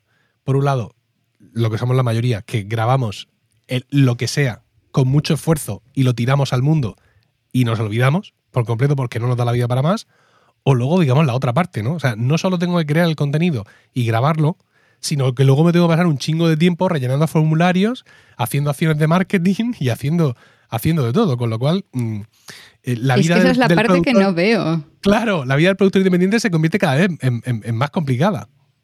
Sí, es que en parte eh, está mm, en la situación actual muchísima gente también no escucha otro tipo de podcast porque se limita a lo que salga en la aplicación que ellos usan. Si están en Spotify van a escuchar lo que aparezca en Spotify y lo que aparezca destacado además. No van a buscar algo en particular. Pero es que además vemos cada vez más la tendencia en el podcasting independiente de hacer lo mínimo. Ahí tenemos a toda la gente que opta por, por Anchor, de darle al botón y tal y como salga, ahí se libera y eso es lo que hay con el micrófono que sea, sin ninguna edición y mucho menos ponerse a cubrir un montón de campos, que es algo que además nosotros mismos hemos visto dentro de nuestra red, que bueno, hay gente más y menos dispuesta a ponerse a, cubrir más cosas para, para un único capítulo. Si eso implica un esfuerzo extra y además luego esto va a estar dependiendo, es que al final ahora tenemos el RSS y muchísima gente ni siquiera sabe que eso está detrás. O sea, vas a escuchar lo que esté en el directorio de Apple del que está bebiendo la aplicación que tú uses, si es que usas otra aplicación, porque al final nosotros vivimos en un mundo paralelo, pero la inmensa mayoría se limitan a Apple Podcast, Spotify, poco más. Entonces quizá nos estamos complicando en un mundo en el que al final no va a ser lo que veamos. Sí, a ver, yo sé que hay cosas que solo nos importan a nosotros y muchas más cosas que a lo mejor solo me importan a mí en este mundo, ¿vale? Pero mm, no puedo sino recordar ahora un, TikTok de, Paul, de Paul de, de Mumbler, donde hablaba precisamente lo malo, lo malos que somos los creadores de contenido a la hora de difundir nuestro contenido. Yo siempre me he parapetado... sin duda. Claro, sí, sí, sin duda. Me he parapetado bajo el hecho de que yo hago un podcast diario. Pero, no me da tiempo. O sea, oiga, o sea, cuando yo os lanzo el podcast, trabajo por la mañana, porque hay mucha huerta por destruir en Murcia y el urbanismo no debe cesar. Y cuando llega por la tarde, que es el momento de difundir el contenido del día anterior, no, amigo, tengo que crear el contenido del día de hoy. Pero eso no te vale para ti, Carmela. Tú tienes tu podcast quincenal, con una mm, periodicidad que, mm, bueno, que haría sonrojar al mismísimo Big Ben. Y con mucha programación por anticipado, porque yo que entro todos los días al dashboard de, de nuestra web, rara es la vez que no hay el siguiente capítulo de Bacteriófagos no está ya programado. Con lo cual, eh, que, no, sirve, no, no quiero reñirte en público. O sea, no te he traído de aquí para decirte, oiga, que esto porque tengo otros compañeros a los que, en fin, podría reñir mucho más. Pero sí te quiero preguntar, tú que sí lo haces así, ¿no? Tú que sí tienes ese espacio entre capítulo y capítulo, esa preparación, esa anticipación, que tus sudores te costará. ¿Qué, qué te detrae de decirle, oye, voy a dedicarle más espacio al, a la promoción? Voy. No sé, ¿por qué, ¿por qué no cubrimos ese hueco? Porque al menos en mi caso no veo mucha diferencia en la, en la promoción que yo pueda hacer. Porque, por ejemplo, lo que ves es que si intento difundir el capítulo en Twitter, al final eso me lleva a una serie de interacciones con personas que ya han escuchado ese capítulo. No voy a conseguir oyentes nuevos porque con quien interacciono siempre con gente que ya se ha descargado ese, ese capítulo. Pasa lo mismo en el, en el grupo de Telegram. Obviamente, si están ahí, ya lo han escuchado. Ni siquiera tengo que decirles que ha salido un capítulo. Lo han recibido previamente. Entonces, me cuesta mucho más encontrar cómo hacerlo llegar a otras personas, cómo poder ampliar el, el, público, cosa que sí era mucho más fácil al principio, cuando se estaba formando la comunidad, pero ahora lo veo mucho más limitado. Esto, Pedro, nos lleva a un viejo problema del podcasting, del cual algunos hemos sido negacionistas, que es la descubribilidad. Yo era negacionista porque no entendía exactamente a qué se referían. Yo decía, ¿cómo que problemas de descubribilidad? La gente entra a Apple Podcast, pone Emil Daily, le da y lo encuentra. ¿Qué coño de problema estoy diciendo? Claro, yo no entendía en aquel momento que el problema es que la gente tiene que saber que existe Emil Daily. Y ese es el problema, ¿no? Nuestros medios nos llevan a una cámara de eco, a mis seguidores de Twitter, de la cual, eh, algoritmo mediante, es muy difícil salir. Eh, lo que pasa es que yo que también me hago esta reflexión que, decía Carmela, es decir, yo encuentro, y de hecho durante semanas he estado sin hacer un solo tweet con mis episodios diarios, Ahora he vuelto, en fin, pongo un enlace a Podlink que me parece muy interesante porque le lleva a cada uno. Fíjate que pongo un enlace a Podlink pensando incluso que pueda descubrirlo alguien que no sabe usar un podcatcher y que por lo tanto llega a Podlink y dice, bueno, pues veo Spotify o veo esto que lo conozco o veo esta otra aplicación o tiro de algo de eso, ¿no? Y luego también un poco como solías tú decir de, de Castro, porque Podlink es bastante ecuménico, es decir, te permite poner un enlace que cualquiera le pincha y si tiene instalado alguna de las aplicaciones se abre. Eh, lo hago con la intención de que se descubra, lo hago con la certeza de que nadie va a descubrir mi podcast en Twitter. Lo tengo claro. Mis podcasts eh, históricamente se han descubierto o en Promo Podcast o en la página mmm, frontal de, de Apple Podcast en sus tiempos. O sea, yo esto lo he contado, creo, creo, que incluso ya en promo podcast más de una vez. Es decir, el gran arreón de Ya conoces las noticias fue cuando eh, Apple Podcast en la Navidad del 2016 lo califica como el mejor podcast de información del mundo y tal. Bueno, eh, y vi una curva en aquel momento. Eh, en todas las estadísticas de donde yo miraba en, en aquella época, que, que como tenía una red de podcast y miraba las estadísticas, pues yo sabía lo que me escuchaban, pero brutal, pero un turmalé, o sea, una cosa exagerada. Yo de Twitter nunca he tenido esa impresión y de las redes sociales nunca he tenido esa impresión. Me he vuelto a abrir el otro día y lo digo aquí porque me daría vergüenza decirlo en el propio Bala Extra. Me he vuelto a abrir la cuenta de en la cuenta de, de Bala Extra en, en Instagram. Fíjate, me, cuesta hasta recordar el nombre de determinadas redes sociales.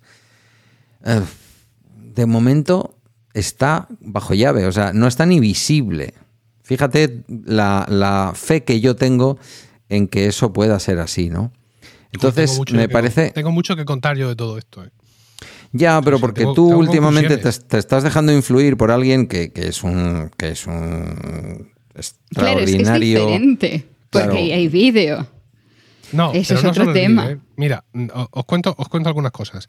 Eh, el otro día. Bueno, nos, el es, otro día, nos, está eh, Víctor correalizando, nos está haciendo un Víctor Sí. Correal en todas reglas. No, no, es que aquí- además No, nos no. está contando las cosas cuando ya acabamos el podcast. O sea, nos No, lo no. podía haber contado hace 100 capítulos. No, Bueno, hombre, pero, vais tenemos nuestros proyectos aparte Mira, y... muchas otras No, cosas. no quiero Víctor correalizaros porque bastante tengo yo con lo que tengo como para encima expandir la mancha, ¿no? Pero sí quiero contaros algunas cosas muy rápidas a vosotros y a la audiencia.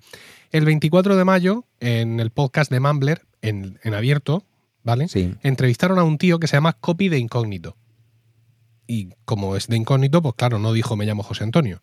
Es Copy de Incógnito. Es una cuenta incógnita anónima de Twitter que es un copywriter. Y hablaba de lo bien que le ha ido en Twitter, difundiendo sus contenidos, etcétera. Y aportaba algún- algunos trucos que seguramente mucha gente conoce, pero que la gente de Mumbler y yo no nos lo sabíamos. Y es que los eh, tweets con enlace, Twitter los castiga. Porque el enlace saca a la gente fuera. Entonces, lo que decía el copy de incógnito este es que tú tuiteas, haz tu hilo y en el último es donde metes el enlace.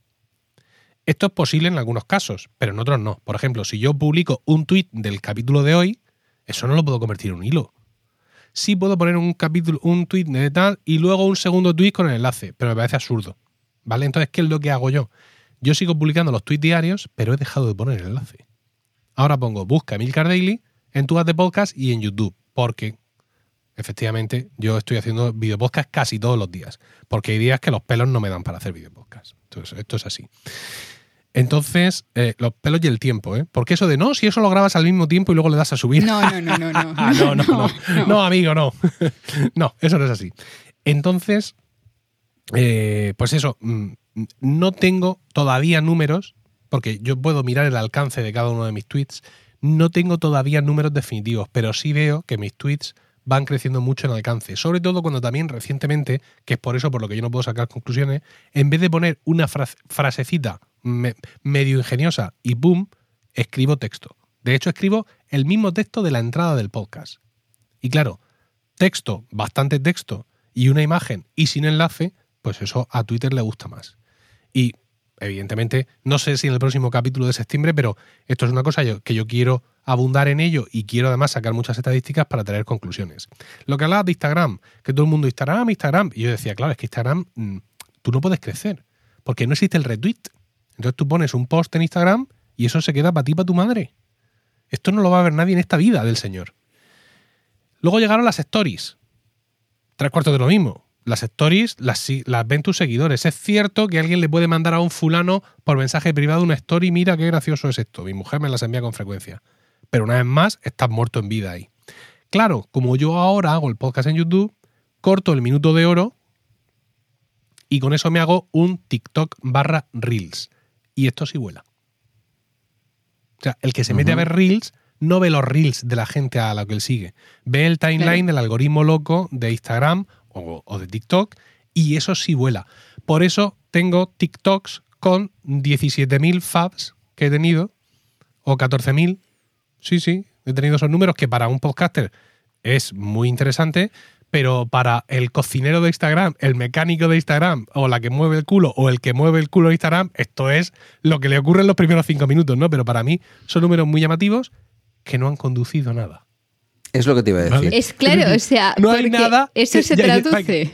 Sí, no sé, a no ser que consiga en algún momento 200.000 likes, que esto es ya nivel de, de- de el mecánico de Instagram o de tía que está muy buena o tío que está nivel muy cañón, Dios. y entonces eso lo pueda haber reflejado, de momento todo esto no, no conduce a nada. También es cierto que llevo muy poco tiempo y que el objetivo es usar TikTok de gancho para que la gente vaya seguramente a YouTube, que es un medio más afín al que está en TikTok, y se te suscriban al canal de YouTube, en el cual publico el podcast de forma diaria, casi diaria, y he tenido, he llegado a tener picos de 78 visualizaciones, Pedro. Estoy, estoy a un paso de la placa, tío. No sé dónde Sí, la voy a poner aquí. En el bueno, y habrá días, y habrá días que entre las 78 esté la mía. Y hay eh, algunos No, podcasts que yo he pasado oyentes, a ver en. hay oyentes en YouTube. hardcore, perdona Pedro, tío, que tienen, que tienen la historia de que se lo escuchan por la mañana en el coche o como demonios sea, y luego por la tarde se ponen el vídeo. Yo, yo, gracias, sobre Y, todo, y pero eso que no vas como hoy con la camiseta de la selección, porque también podías hacer ese juego, un día con la de la selección, otra con la del Real Murcia, otra con la del No. Real Madrid. es que ya he salido eh, con la camiseta del Madrid y, con, y incluso ataviado por completo. Hubo un podcast Ya sí, bueno, pero eso no lo has hecho que por el la- podcasting, que eso lo has con hecho la gorra, la bufanda del Madrid todo. Claro, pero eso porque empalmaste la noche anterior con la grabación del podcast, fijo, Sí. que te conozco. Bueno. O sea, No, te creas. Eh, una, una- una cosa antes de que sigas por el camino. Siempre nos llevas por, por maravillosos caminos y yo a veces me quedo anclado.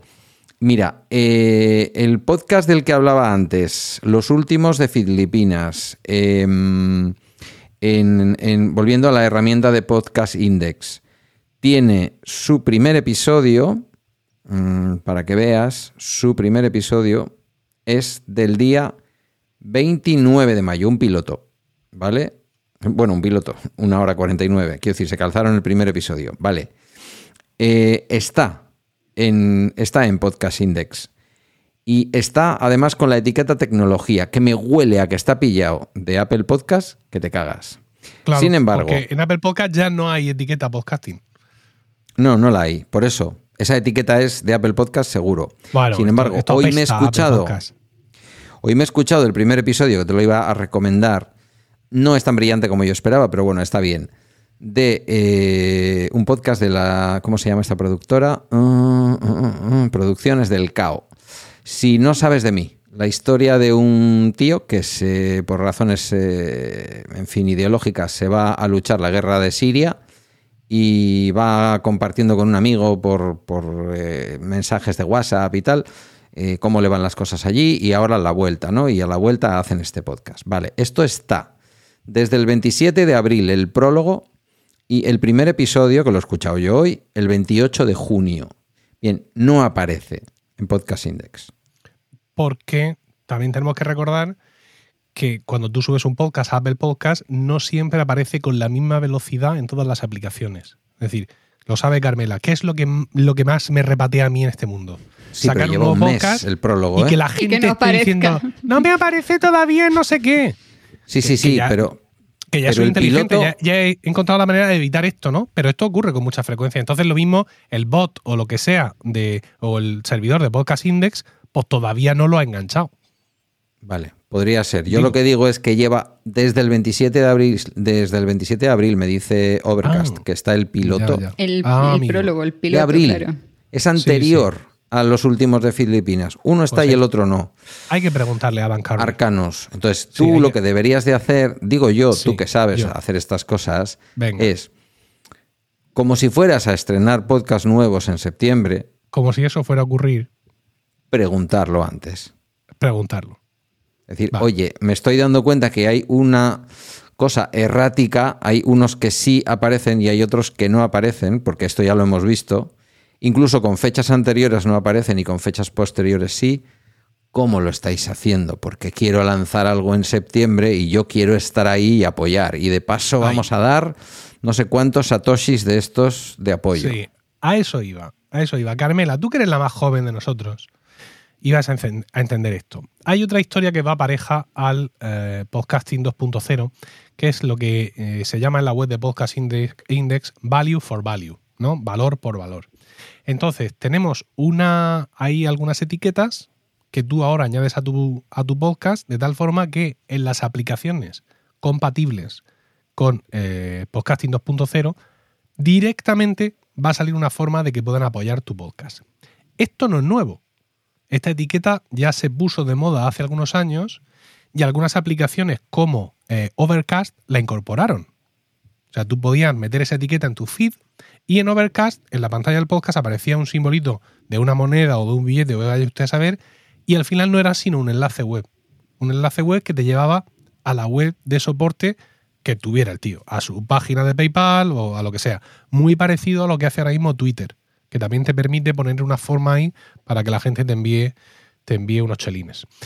Entonces, eh, lo, curioso de esto es cómo lo hacen, porque esa etiqueta puede tener un doble sentido. Yo he visto que hay aplicaciones supuestamente basadas en Podcasting 2.0 que lo que hacen es, efectivamente, leer una etiqueta que te lleva a una URL y te vas a la página de apoyo de ese podcast, pero eso no es, digamos, la forma mm, estándar de esto, sino que el value for value se basa, es que no sé ni cómo decirlo, en la red de Bitcoin llamada Lightning, ¿vale? De Bitcoin Lightning Network, que es una eh, capa 2 dentro de la red Bitcoin. Ni puta idea.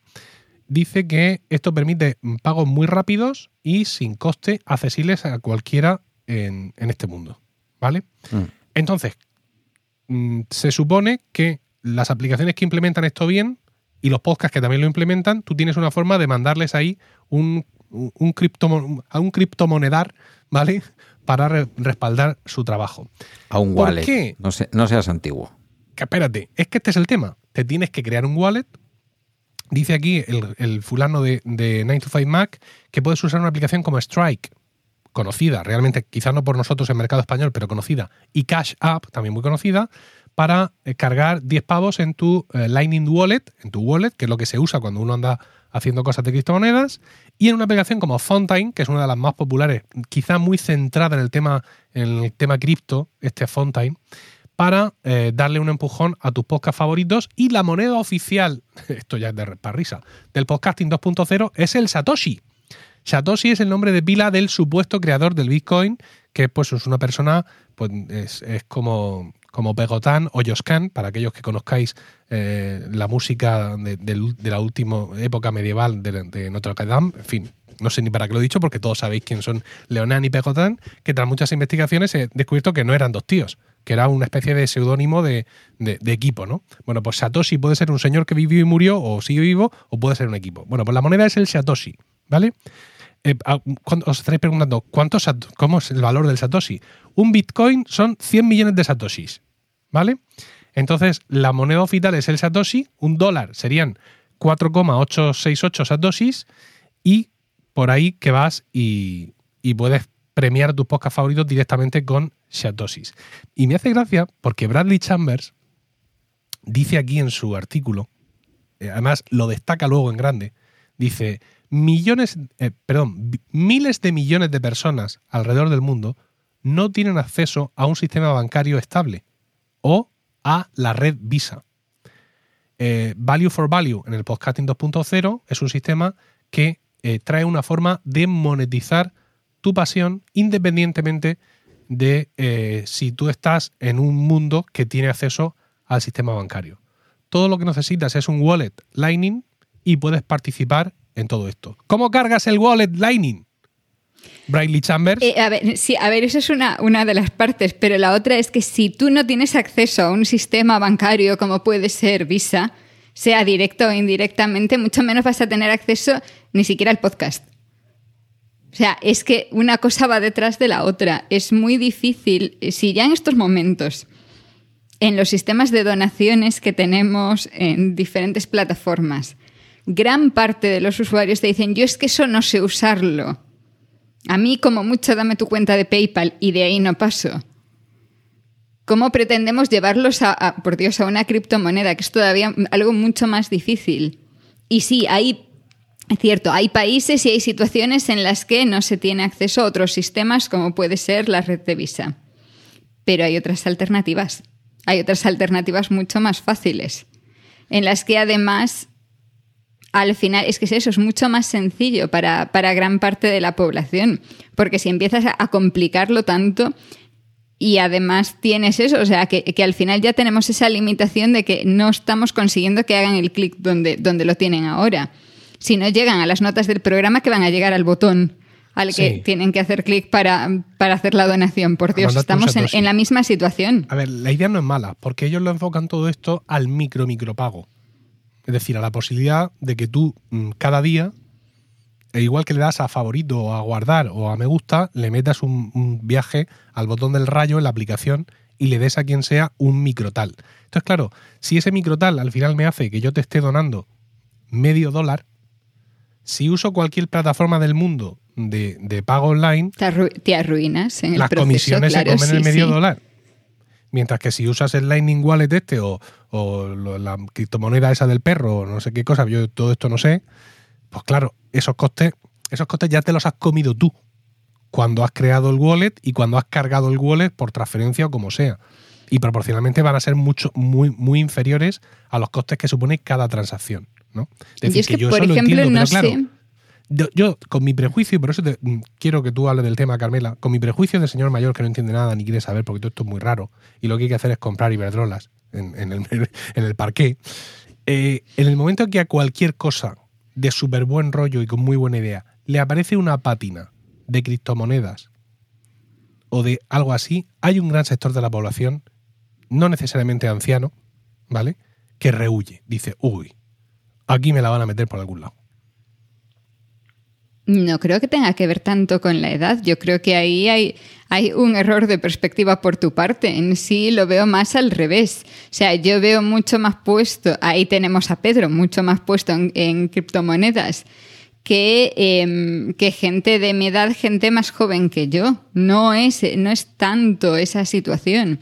Y al final volvemos a lo de siempre de que por mucho que digas es muy poquito, es em, eso, son cinco céntimos Mucha gente prefiere hacer algo por una vía más tradicional, aunque lo haga una vez al año y te dé 50 euros una vez al año, que estar haciendo el, clic todos los días porque, porque se duda mucho más. Y veo esa vuelta un poco al, sistema previo. Quizá tenemos un pico en torno a los 40 en los que em, sí se usan mucho las tarjetas, los pagos digitales y todo esto, y si te vas a gente de 20 años, se están volviendo mucho más al ya pago en efectivo o tengo una tarjeta prepago porque no me fío, porque, porque dudo.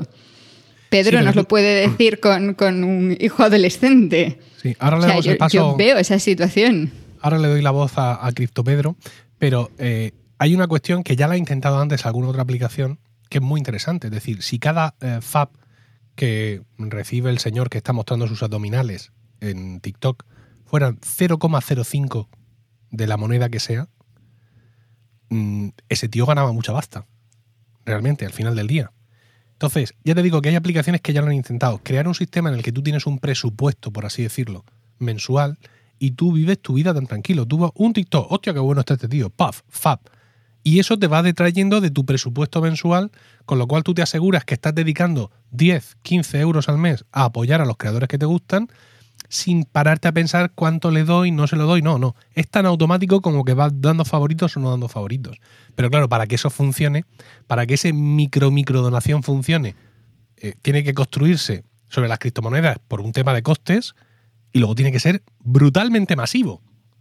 O sea, no creo yo Ahí es donde veo yo el problema. Claro, que usando Fontime, o sea, que tienes que, que buscar qué aplicación lo hace y cómo lo implementa, porque no todas lo implementan igual, al final, pues esta gente acabe sacando algo. A ver, Pedro, eh, eh, el portavoz de la asociación Criptoyayos, quiere eh, dedicarnos unas palabras.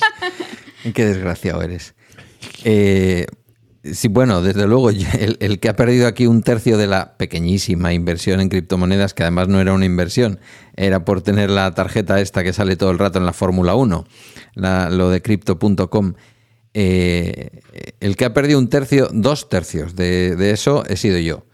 Eh, quiero decir que sí, que alguna familiaridad tengo con las criptomonedas. Me parecen muy complicadas. Eso sí que igual tiene que ver con mi carácter de yayo casi. Estoy con Carmela. Eh, me está preocupando enormemente cómo eh, la edad de Guillermo, los chavales de la edad de Guillermo, quieren pasta.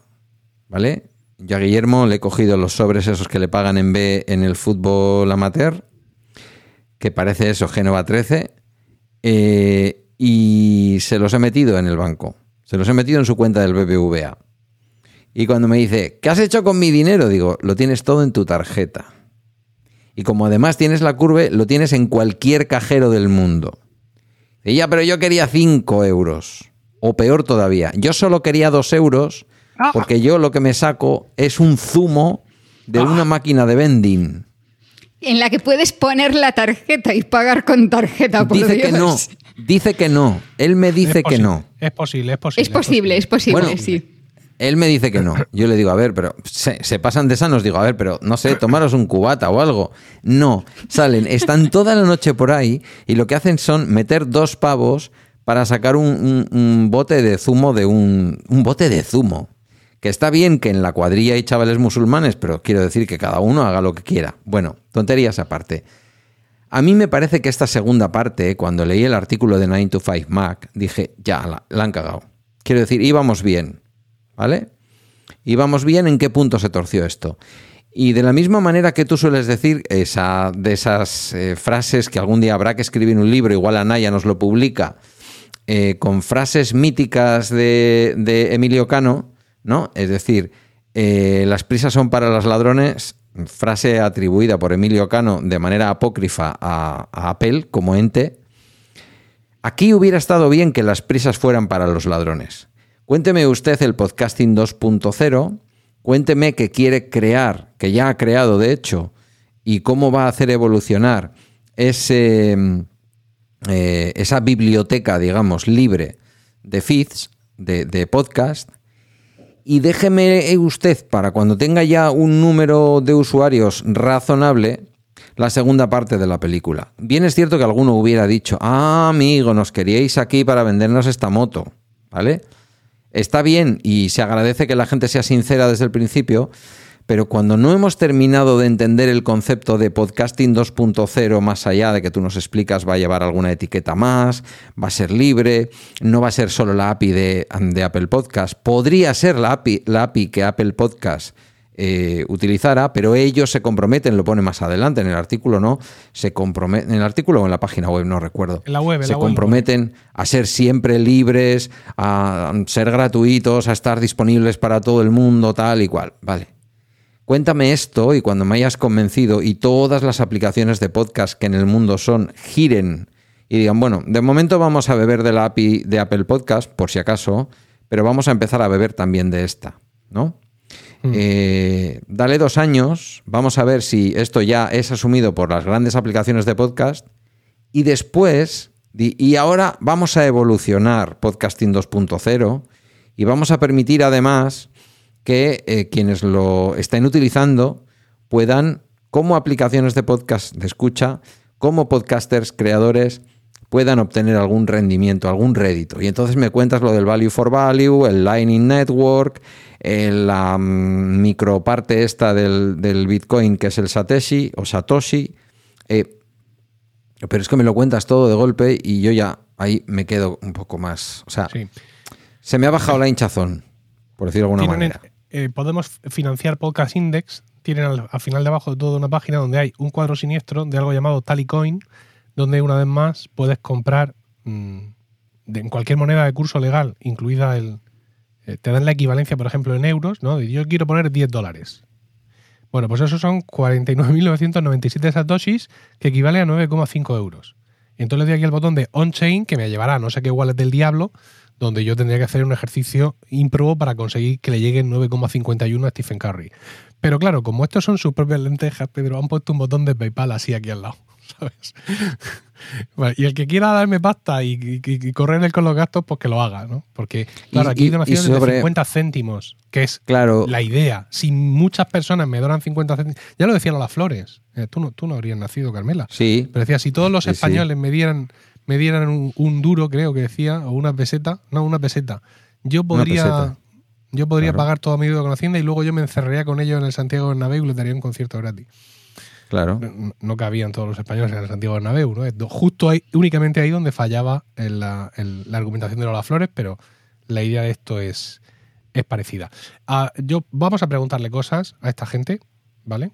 Creo que tenemos que preguntarles cosas y, Las, y- y críticas, esto. Las críticas en el, en el blog, las críticas en 9 to 5 Mac, en los Sí. comentarios, que no es precisamente un sitio en donde la gente se, se grite, quiero decir que es un sitio de cierto culto a hablar y razonar y defender las cosas. Las críticas van por aquí, ¿eh? quiero decir, eh, nadie está hablando en, las, en los comentarios, nadie se pone a hablar del podcast Del tag, 2.0. del- sí. Todo el mundo está Bitcoin. hablando del Bitcoin, del no Sí. sé qué. Corey es, una, es un mal actor en toda esta película, etcétera, ¿no? Entonces, bueno, Bueno, voy a preguntarles cosas, vamos a, experimentar, vamos a ver qué pasa con esos podcasts que están en Apple Podcast y no están aquí, vamos a ver si están pinchando realmente no están pinchando. Y voy a probar algunas de estas aplicaciones que aparecen aquí que, que son compatibles. Y vamos a seguir hablando de esto. No sé si en el siguiente capítulo del nuevo podcast, que es dentro de tres meses, pero seguramente pues sí lo haré en, en Weekly, no es que quiera aquí tiraros la caña. Y en el, mi newsletter, la newsletter Weekly, que es gratuita, que es como he renombrado mi newsletter de, de Twitter, ¿no? la que tengo en review, ahora tiene todos los domingos un apartadito de podcasting. Y es un buen sitio para ir soltando ahí cosas, aunque también podría yo tener un par de tal y en emilcar.es, mi blog de podcasting, escribir artículos. Bueno, vamos a ver si me reorga- reorganizo un poco mis tropas. Y Eh, ¿Has escrito sitio- algo hace poco? Sí, sí. Sí, bueno, he escrito algo. He puesto las fotos del unboxing de mi Roadcaster Pro 2. Hmm. Bueno, Por cierto, en la sección que ha precedido vuestra entrevista, ¿vale? Con, con Ernesto Acosta, él me habla, que esto a ti, Pedro, te tiene que poner súper palote, de que él es como tú, él es un hippie del podcasting y él no, no, no piensa en subir su MP3 a ningún sitio impío. Entonces lo, lo hospeda él en- dentro de, de sí mismo. Y en vez de ponerse WordPress con eh, PowerPress o con, ¿cómo es el otro? Simple... Simplecast. Seriously, seriously Bueno. Simply Podcasting, que por cierto, No estos sé. tíos también están en la movida esta 2.0, se, han- se ha cogido y se ha instalado otra, otra historia que es una aplicación entera para generar un podcast. O sea, en vez de tener, o sea, lo que tú consigues con Dios de WordPress, mi vida. Sí, sí. Lo que tú consigues instalando en tu servidor WordPress más el plugin de turno, lo tienes en algo que se llama Castopod. Casto, como esta, una persona que no tiene ayuntamiento carnal, ¿no? Castopod es una movida que tú te descargas, te la subes ahí a tu servidor con algún hechizo, ya veremos, y te instalas una historia súper chula que te crea, te crea además un blog mm, estándar. Luego él me dijo que eso se vinculaba con Mastodon y todas estas cosas así ya de, de más radicales y muy, muy chulo. Así que eh, escucha el- este mismo podcast donde estás colaborando para Siempre que escuches escucho el promo podcast. Y, los para que tres que estamos aquí, bueno, menos tú, no lo sé. Eh, Sí, sí, sí, yo también lo escucho. sé. O sea, estás Escúchalo hablando con porque- alguien. Estás hablando con alguien que, que po- ponerle Windows al, al ordenador de Guillermo a través de Bootcamp ha sido una epopeya. Y eso es lo más estás fácil del hablando con alguien que duplica los posts. Ya, Ese es el, ese es el punto. sí. Madre pero mía, ya pero él a tiene gente que le ayuda en estas cosas. ¿O no, Pedro? Eso que, yo, espero. que yo tengo gente que me ayuda. En cualquier cosa sí, de sí, servidores y de instalación, ¿no? Ah, bueno, no, no. En estas mierdas el, el- tengo al dios del norte de España. Era antes el dios del sur, luego se vino. Él nació en Madrid, se fue al sur. Luego ahora está viajando a. Inglaterra, que no sabía si le iban a dejar pasar unos espárragos por la frontera. Sí, sí, Fran, Fran Madrillano seguro que sabe de lo que estás hablando. Bueno, si, si tú a Madrid ya no le das Castopod, te lo instala en una instancia del servidor. O sea, lo mismo Pues terminando de escuchar esto, ¿sabes? Sí, Recién sí. mañana un Telegram diciéndote Madrid, te he instalado una instancia Ah, de no, no, Castopod claro, donde ya claro, he importado Como- todo el feed de mm, eh, no sé qué Como podcast oyente fiel tú- de promo podcast, igual antes de que acabemos de, de- O sea, igual de antes de, grabar, que. de grabar incluso, de Tú grabar. lo publicas un día a las 3 de la tarde, ¿no? Y esto dura dos horas. Antes Sí. de dos horas él ya lo podrá tener instalado en algún sitio, además. Y Sí. encima me mandará un enlace por Telegram diciendo, ahí lo tienes. Ahí lo tienes, sí. Es- que es un poco como su estilo, ¿sabes? Bueno, eh, muchísimas gracias. A ti, A ti. aquí, vais aquí ¿Que- vas a dar... eh, que nos dejas hablar. En esta nueva etapa sí vas a dar tazas de platino y eso, porque Carmela y yo de momento hemos repetido. No, pero es que esto es cíclico ahora, ya no tiene mérito. Ah, Es decir, yo voy a tratar de contar casi siempre con las mismas voces en distintas combinaciones. Tú la otra vez viniste con Javier, creo, ¿no, Pedro? Sí, Sí. Pues sí, éramos muchos. a eso he traído a vosotros dos ahora porque Éramos muchos de espárragos de Navarra juntos. y, y queríais, y además quería preguntaros por vuestros proyectos en común y tal. Pero mi idea es tener siempre pues un conjunto amplio de voces e ir rotándolos y, juntándolos en diversas parejas y todas estas cosas. Y que haya cierta familiaridad. Decir, un podcast que sale cada, cada tres meses, si, de vez en- si te aparecen ahí unos fulanos que no conoces de nada, pues se produce un cierto desapego, ¿no? Entonces, Sí, pues sí. Quiero Sí, contar sí. con, con todos vosotros, con los que ya habéis aparecido y con alguno más, con cierta frecuencia. O sea que estás, estás influido, me parece bien además porque es un genio, estás influido sin duda por, por Víctor Correal. eh, No, no, no. En, en esto, por en esto en completo. concreto no. En todas las demás No, cosas no, que están arruinando mi vida, sí. Pero en esto, en esto en concreto es, una- es una cosa que me surgió cuando diseñé el podcast, el nuevo formato de promo podcast inicialmente, que hace un año. Estamos cumpliendo aniversario de la nueva etapa ahora mismo. Pues salió en junio el primer capítulo de la nueva era de 2021 y ahora mismo pues hemos cumplido este aniversario.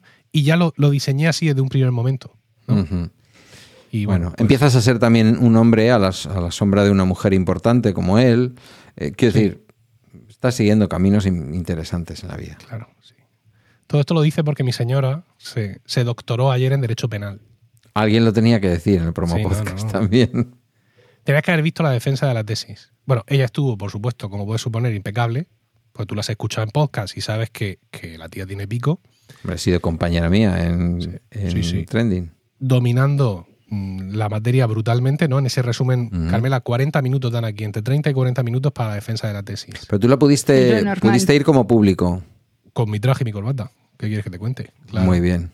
Sí y, y toda su familia, que son, que son una auténtica tribu, todo el mundo allí. ¡eh, Como para no ponerle nota. Como para no Y ponerle era nota. una cosa, la tesis de Rocío es sobre derecho, el derecho animal, o sea, el, derecho Los penal relacionado con el maltrato de los animales. Claro, eso es un tema muy, muy nicho. Y los miembros del tribunal eran tres expertos en eso. Pero expertos desde antes de que esto fuera algo. ¿no? Es decir, estos fueron de los primeros que empezaron a hablar un poco del tema.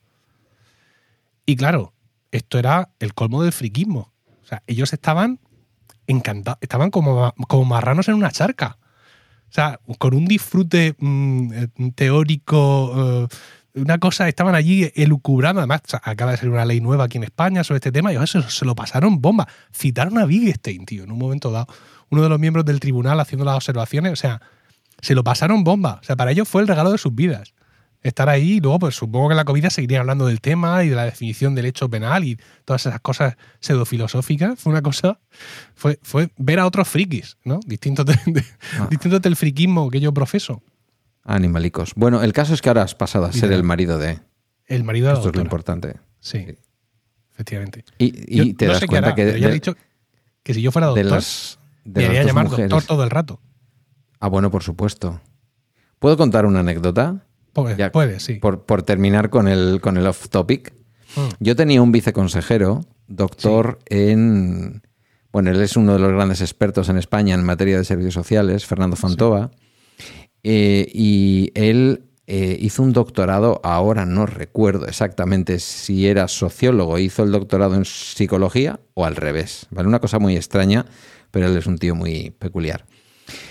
Y en aquella época él, en un compromiso católico de este, de los tuyos de ir a misa los domingos, pero más compromiso todavía porque se fue a Ecuador con la que entonces era su recién estrenada esposa, eh, la iglesia vasca tiene mucha historia con, con Ecuador y tal. Él llegó a Ecuador eh, y... Ah, no, perdón, perdón, perdón, estoy contando mal la anécdota. Esto no le pasó a él. Él es doctor, no, no. Esto le pasó a un amigo sacerdote. Esto le pasó a un amigo sacerdote, perdón. Llega a Ecuador ese amigo sacerdote que estaba allí en las misiones con ellos y le cuenta la anécdota de que venía de doctorarse en Roma. ¿Vale? Cosas de la iglesia. Doctores tiene la iglesia, pues este era un- uno de ellos, ¿no? Se doctora, se monta en el taxi. Era un hombre que no había estado mucho tiempo en Ecuador o que recién estaba estrenando su vuelta a Ecuador o era la primera vez que iba o algo de esto. Y le dice el taxista, ¿a dónde le llevo, doctor? Y dice, ah, pero usted sabe que yo soy doctor. Y dice, ah, bueno, no se preocupe, aquí le llamamos doctor a cualquier hijo de puta. Eh, Carmela, Bueno, ¿tú usas tu título? No. Lo pone sí. el buzón de O sea, a ver. El buzón Yo de sí casa uso lo su título. El, sí- el yo sí buzón de casa no lo pone. Pues muy mal. ¿Para Y qué coño sí, te ha- pocas has sufrido veces. tanto con todo eso? Doc. Pues te lo voy a poner en la web, que lo sepas. Voy a entrar ahora mismo a Emilcar FM y voy a poner doctora Carmela todo el rato, donde pille. No, no realmente en, en ocasiones contadas. Creo que la vez que más uso, es muy penoso, la vez que más uso le di a, a mi título de doctora fue para poder alquilar un piso en Suiza, porque Bien. como allí tiene más renombre, pues, eh, pues aproveché y sí, y sí firmé como tal, pero ni siquiera en el trabajo mis mails los firmo como, como doctora. No lo tengo ni en mi firma. En cuarentena sí lo hemos estado diciendo habitualmente. ¿eh? Eh, Yo sí, me pero lo dices tú, no lo digo yo. Lo digo yo, lo digo yo, sí, sí, sí. Muy bien, Además luego me, me, me corrige, me dice, bueno, yo no soy doctora exactamente en no sé qué, soy doctora. Y, y yo le digo casi como el taxista, a mí me da igual, si eres doctora. Claro da igual en es. qué. Lo voy a poner en Emilcar FM, Pedro. Voy a entrar ahora y voy a corregir todo donde aparezca Haces muy bien. delante doctora. Sí, sí, sí. Hombre, claro, coño. Sí, sí. Y te encontrarás que ya está programado el bacteriófagos de dentro de dos Sí, semanas. no, ya, ya lo he visto, ya lo he visto. Bueno, habéis tenido bueno, de todo en esta sección de Promo Podcast. ¿eh? Hemos hablado de cuarentena, del coronavirus, luego todo el tema del podcasting y ahora hemos acabado hablando de títulos académicos. No, no os podéis quejar del contenido que se os ofrece. Pedro, muchas gracias. A ti, como siempre. Carmela, muchas gracias. A ti, ya sabes que para cuando sea aquí estamos.